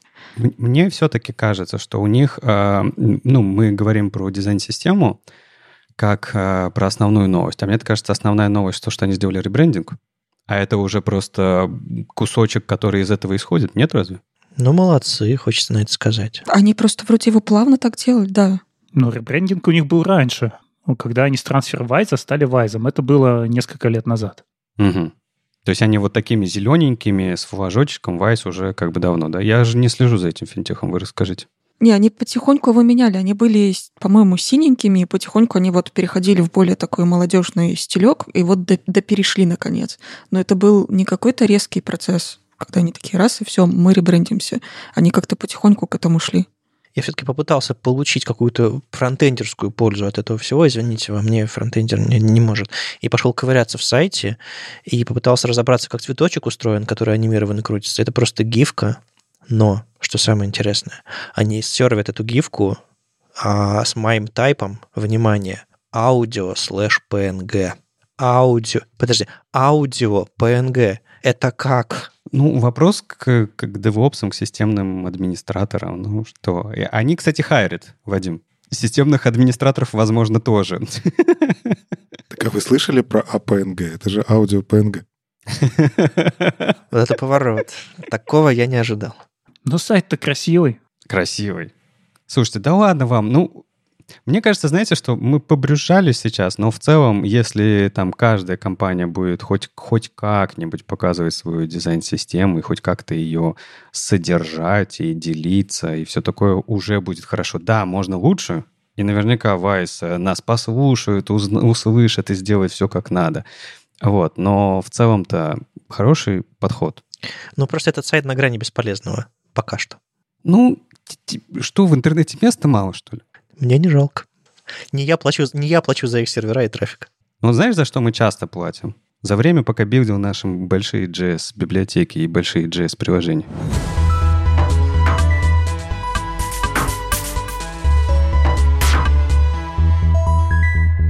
Да, я нашел на самом деле свой guilty pleasure. Это статьи на блоге Deno от Энди Янга. И очередная статья от Энди Янга про то, что кажется, нам не нужен build step. На самом деле, мне кажется, вот они пытаются постепенно раскрыть, э, для чего же все-таки Дина мог бы быть нужен именно с точки зрения сервер-сайт рендеринга. И вот до этого была статья о том, что сервер-сайт рендеринг решит ваши проблемы настоящий. И еще одна статья о том, что, смотрите, мы очень много времени тратим на компиляцию наших сайтов. Вот когда мы работаем со статичными даже сайтами, у нас все равно есть много этапов. И это все началось не сейчас, это все началось примерно тогда, когда мы стали делать бэкэнд на ноде. Мы стали писать разный JavaScript, JavaScript, на котором мы разрабатываем, и JavaScript, на котором мы показываем пользователям. И тот JavaScript, который у нас на сервере, мы не можем отдать напрямую пользователю, мы должны его провести через несколько этапов. Это и компиляция, когда мы переводим из ненастоящего JavaScript в настоящий. То есть это TypeScript, это JSX, у кого-то это CoffeeScript. Все это надо превратить в обычный JavaScript. Потом это надо все минифицировать, потому что наш JavaScript слишком большой. Также это надо сбандлить, потому что у нас есть очень много зависимостей. И если мы работаем на сервере, мы ну, в ноде, мы можем это все реквайрить. Фронтенд ничего не знает про реквайры, у него есть только импорты. И эти импорты, они должны быть из веба. И поэтому надо все это склеить в один большой файл. А один большой файл — это плохо, поэтому его надо разбить на кусочки. И все это приводит к тому, что наши сайты собираются долго. Вот у меня сейчас рабочая задача такая же проблемная, что даже тесты прогнать и туи тесты дольше всего занимает эта сборка, потому что это реально несколько минут. И с этим борются. У нас вот веб-пак ускоряется как-то там. У нас э, Next говорит о том, что вот раньше там Next 11 был супер медленный, а вот в Next там 12, в 12 вроде, да, у нас появился турбопак, или в 13 а, в 13-м. Сейчас же 13-й Next. Я уже немножко подзабыл, да. Вот там появился турбопак. И мы все дальше пытаемся все это ускорить. И здесь забавный график в статье приводится о том, что чем лучше developer experience, тем дольше у нас сборка. То есть чем удобнее у нас изначальные инструменты, чем мы приятнее пишем код с помощью JSX, там каких-то CSS, NGS историй, еще чего-то, тем дольше мы все это в итоге собираем и дольше отдаем. Ну, здесь, кстати, интересно, что при этом нигде не говорится о том, что все-таки кажется важнее user experience, чем DX. Ну ладно. Какое решение? Какое решение они предлагают? Это, а давайте снова вернемся к сервер-сайт рендерингу. И вообще не будем тратить время на сборку. Будем сразу в реальном времени прогонять через наши файлики и отдавать пользователю. И тут у нас как раз выступает Дина, потому что Дина не требует ничего делать с тем кодом, который мы в него скармливаем. То есть он напрямую принимает TypeScript, исполняет его, и вот как мы написали файлы, так они и льются на пользователя. Но на самом деле мы то же самое можем делать и в обычной ноде. Да, там нету у нас TypeScript, да, мы можем там включить, э, ну, тест-нод, его не рекомендуется использовать в продакшене, но в принципе он работает примерно так же, как Dino. Он наш TypeScript на лету превращает в JavaScript, и дальше мы можем отдавать на пользователя этот код. Ну и получается, что если мы делаем сервер-сайт рендеринг с небольшими вставочками, вот островная эта история, когда у нас на клиенте немножечко JavaScript получается, то нам ничего уже бандлить не надо. Мы как написали, написали обычные импорты, которые у нас работают так же, как в браузере, они откуда-то из веба, может быть, с файловой системы все подтягивают. И в реальном времени залили и отдали пользователю. И выигрыш здесь в том, что полностью из этой истории исчезает бандлинг. И вот это место я совсем не понял. Куда же исчезает бандлинг-то? В Дина переезжает. Ну, они говорят о том, что у вас остается так мало JavaScript, если вы переходите к островной истории, что, в общем-то, ничего и бандлить не надо. Ты же бандлишь для того, чтобы с перформансом как раз-таки справляться. Если для тебя Дина эту задачу заберет на себя и скажет, да генери себе хоть миллион урлов, миллион же TS-файликов, э, и я тебе их хорошо обратно э, отдам быстро, как ты ожидаешь, то зачем тебе бандлинг? Не, а правда, а могут ли современные сервер, э, вот этот Дина или что там э, крутится на сервере, также реально всю вашу развесистую э, дерево зависимости собрать и также отдать мгновенно? То есть я знаю условный там Nginx умеет, он очень сильно заточен на то, чтобы все быстро отдавать, но насколько быстро сможет это отдать Дина? А здесь решают кэши. То есть у тебя эти зависимости один раз на первый запрос подтянутся, а дальше все будет действительно идти быстро. Более того, если Дина заберет этот слой а, с пользователя на себя, например, он не будет у тебя на первом запросе пользовательском, как раз таки формировать этот кэш, а, например, будет вот этот вот, как, как называется? Разогрев кэша. Типа горячий... Да, разогрев. То есть у тебя будет предзапуск, перед стартом сервера, да, который соберет весь э, твой кэш и типа построит удобное дерево для зависимости и файлов для, может быть, кстати, даже bundle сам соберет, но уже Deno за тебя, то есть он это, эту историю от тебя вообще уберет и уже будет отдавать это все в том формате, который ему понятен и удобен и быстр для тебя и пользователя, то как будто бы вот он это и правда заберет на себя. Но во всей этой истории мне не нравится вот что. Они говорят, билдить даже статику долго, у вас деплой становится очень долгим, поэтому давайте держите у нас в Dino деплой runtime, который даже статику будет вам отдавать через runtime. То есть вы будете платить больше. Все ваше будет работать в рантайме, даже если ваши сайты абсолютно статичные, вместо того, чтобы сбилдить и положить это все как статику на S3. Это уже сомнительно начинает звучать. Но, видимо, они свой версел пытаются сделать или что? Конечно. Ну, вообще, если говорить про эту статью и про то, что делает Дина, да, то, что вот Андрей сказал, они для себя сейчас ищут место, которым бы они объяснили бы рынку и сообществу, зачем Дина нужен, да. То есть они... Э... Решение в поисках проблемы, да? Как, как, как блокчейн? Э, ну, не совсем. Смотри, они э, поняли, что на конкурентном существующем рынке им конкурировать нечем, ну, просто как бы все остальные тулы как бы лучше. И они пошли вот, есть такая бизнесовая стратегия, это поиск э, голубых океанов, да, это создание а, собственной новой проблемы и решение для него. И после этого как бы ты идешь и всем рассказываешь, что, ребят, вы просто никогда не думали о том, что может быть совершенно иначе. А оно, во-первых, может, а во-вторых, у нас уже есть решение для того, чтобы там все было хорошо. Ну, типа как, как машина для тех, кто на лошади, как iPhone для тех, кто, кто пользуется кнопочным телефоном, вот это все.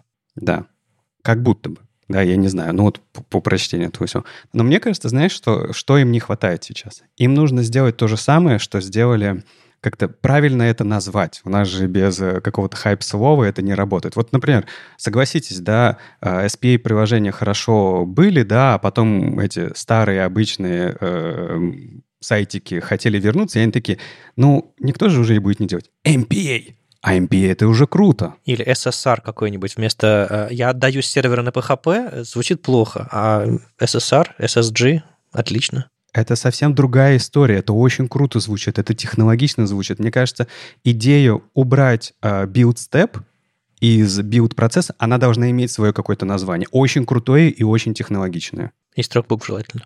Да. Но это чем-то похоже на историю с Ruby on Rails, когда они стали продвигать свой Hotwire, Угу. когда они поняли, что на, на клиенте-то у них нету Ruby, но на сервере он есть. Поэтому давайте продвигать новую вещь, где у нас весь HTML будет прилетать, и мы его уже будем точно вставлять кусочками.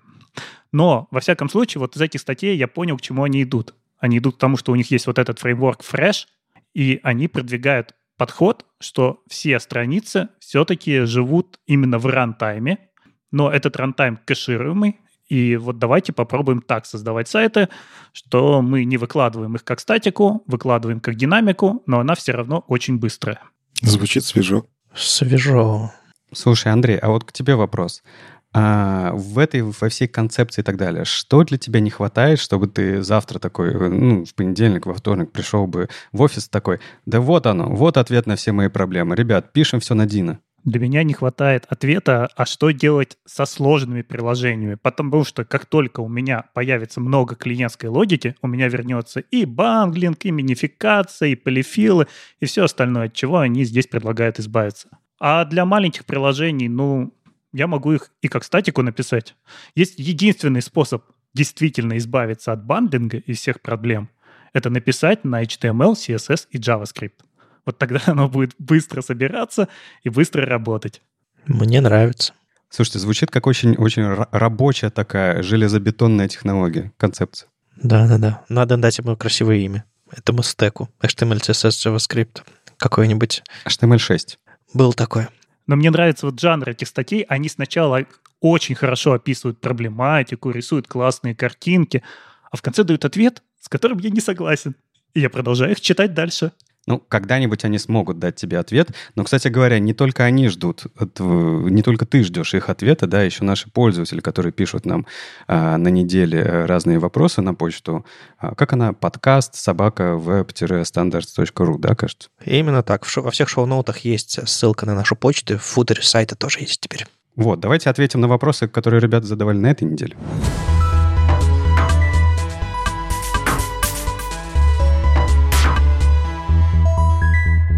Первый вопрос прислал Артем, э, и у него, мне кажется, я ему должен ответить, потому что чаще от меня исходит э, причина вопроса.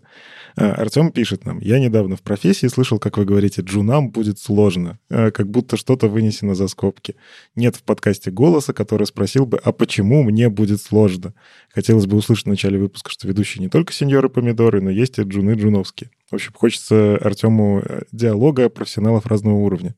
Артем, я, как это, если вас это задевает, я прошу прощения, когда мы действительно часто такое говорим, что сейчас джунам сложнее, чем когда было бы там, допустим, 10 лет назад, потому что мы джунами были очень давно.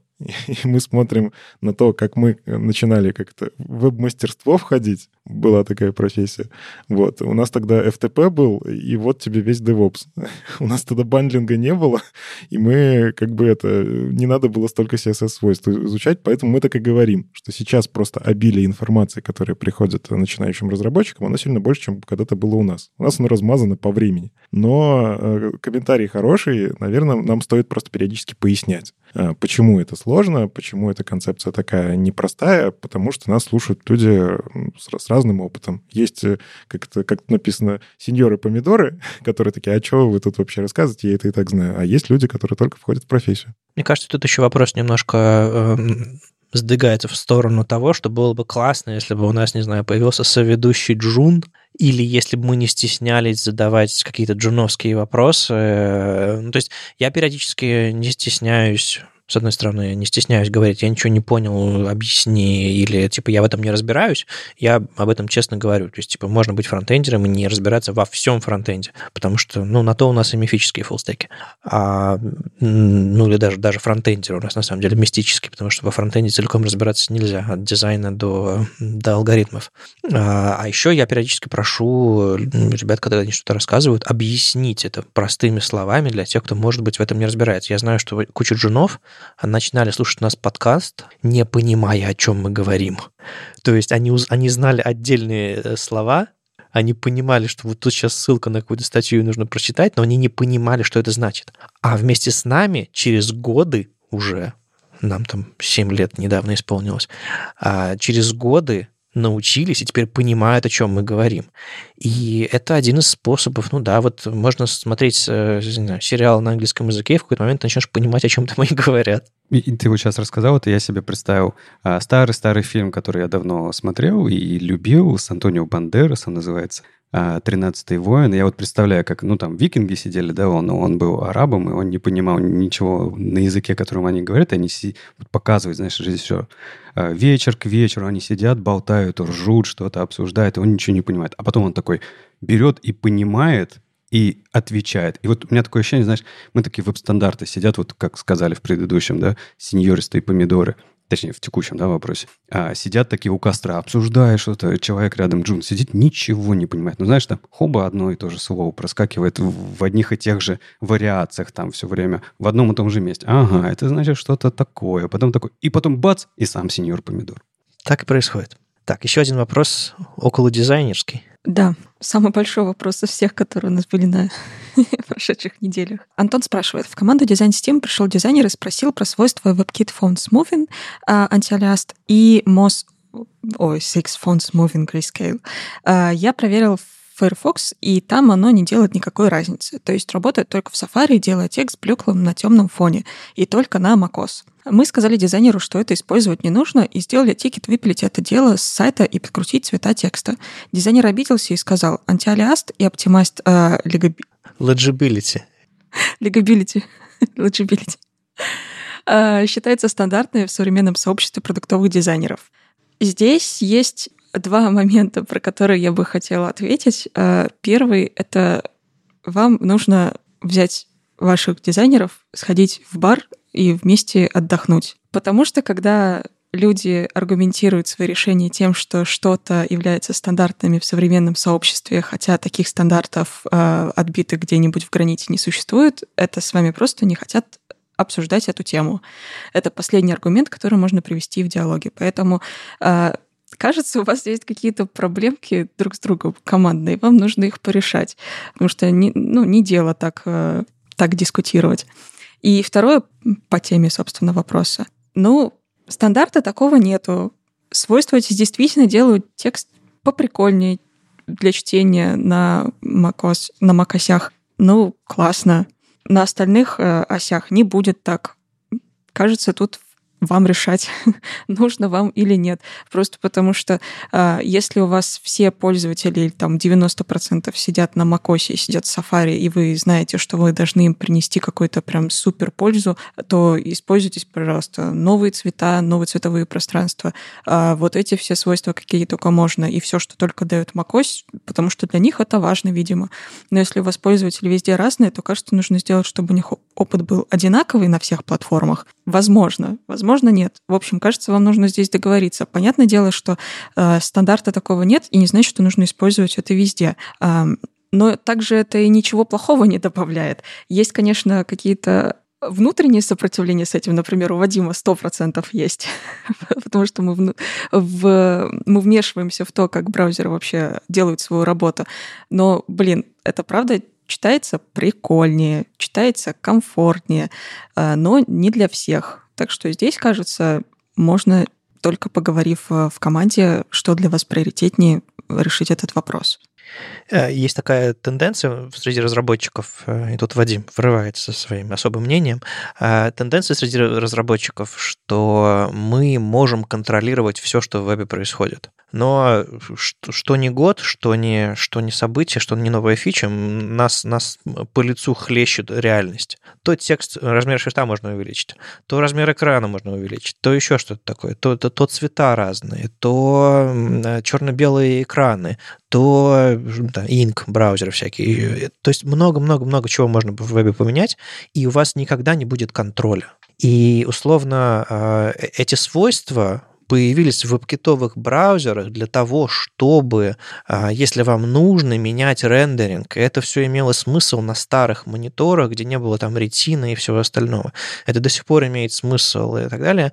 Но если вы конкретно на своем сайте меняете рендеринг текста, а на другом сайте этот рендеринг текста не изменен, или в самой операционной системе рендеринг текста другой, в текстовых редакторах, в интерфейсе и так далее, вы начинаете э, говорить, мой сайт особенный, и если вы хоть раз видели разницу между Windows и macOS, как там рендерятся шрифты, вы замечали, что если вы, допустим, у вас рабочий ноутбук и личный да, компьютер, вы переключаетесь, вам требуется некоторое время, чтобы настроить глаза. Это как, как меняется цвет дня или там температура света, например, вокруг. Это требует э, изменения. Так вот, если вы переключаетесь между светлой и темной темой, если между разными рендерингами шрифта переключаете, это нагрузка на глаза пользователя. Поэтому, на мой взгляд, трогать системный рендеринг шрифтов не стоит.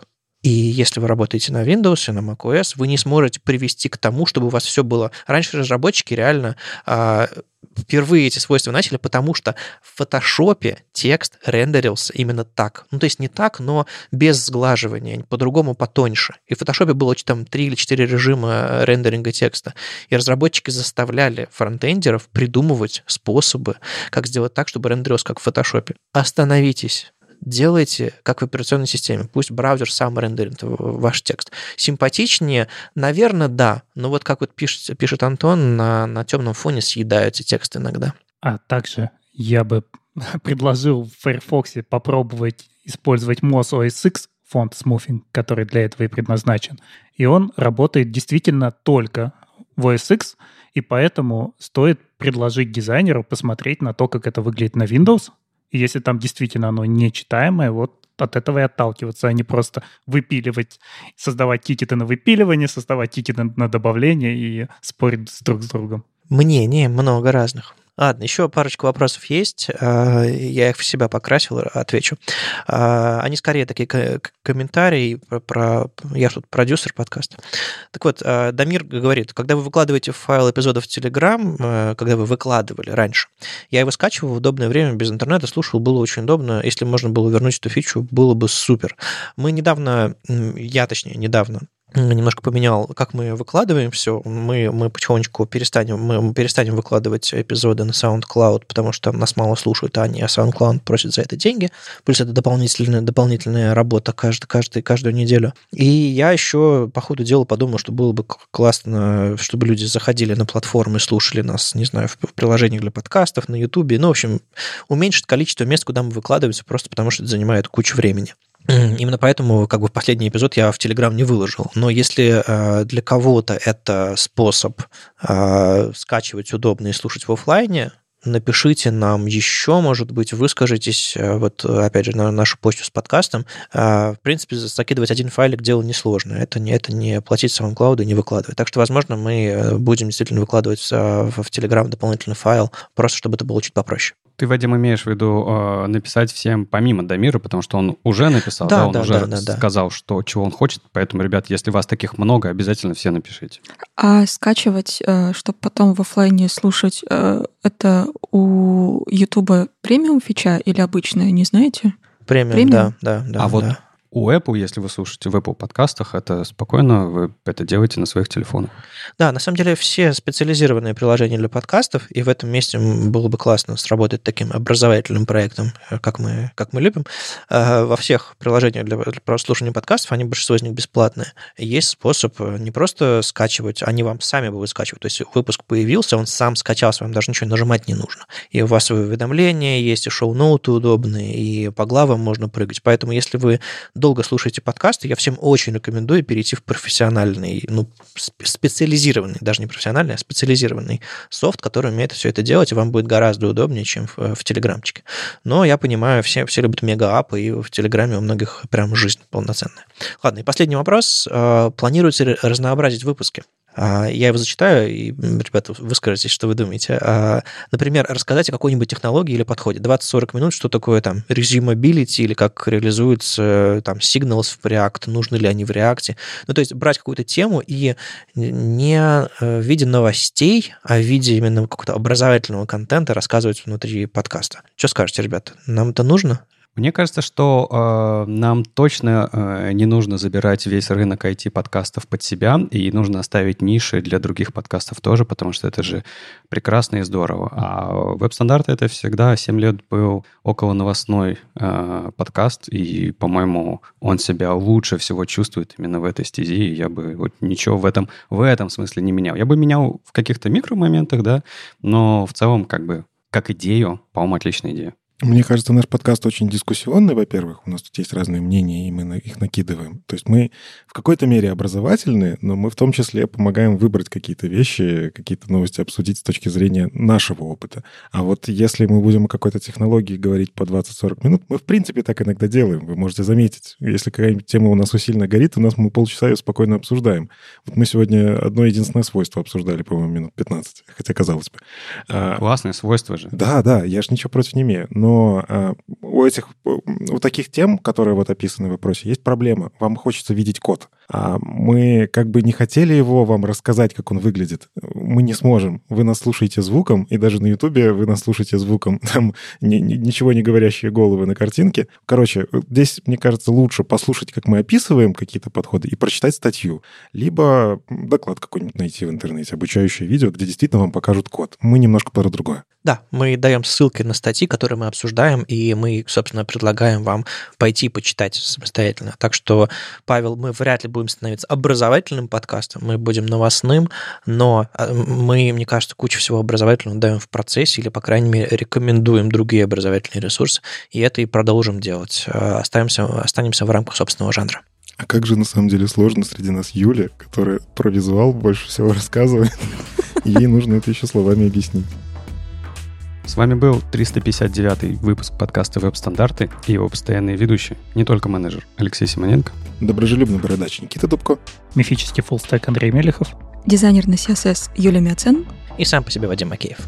Слушайте нас в любом приложении для подкастов или на ваших любимых платформах. Не забывайте ставить оценки, писать отзывы и писать нам письма на почту подкаст собакавебстандарт.ру. Мы их читаем, озвучиваем в эфирах и вообще в целом все, все вот это вот движение с обратной связью очень помогает нам продолжать. Услышимся на следующей неделе. Пока. Пока. Пока. Пока. Пока.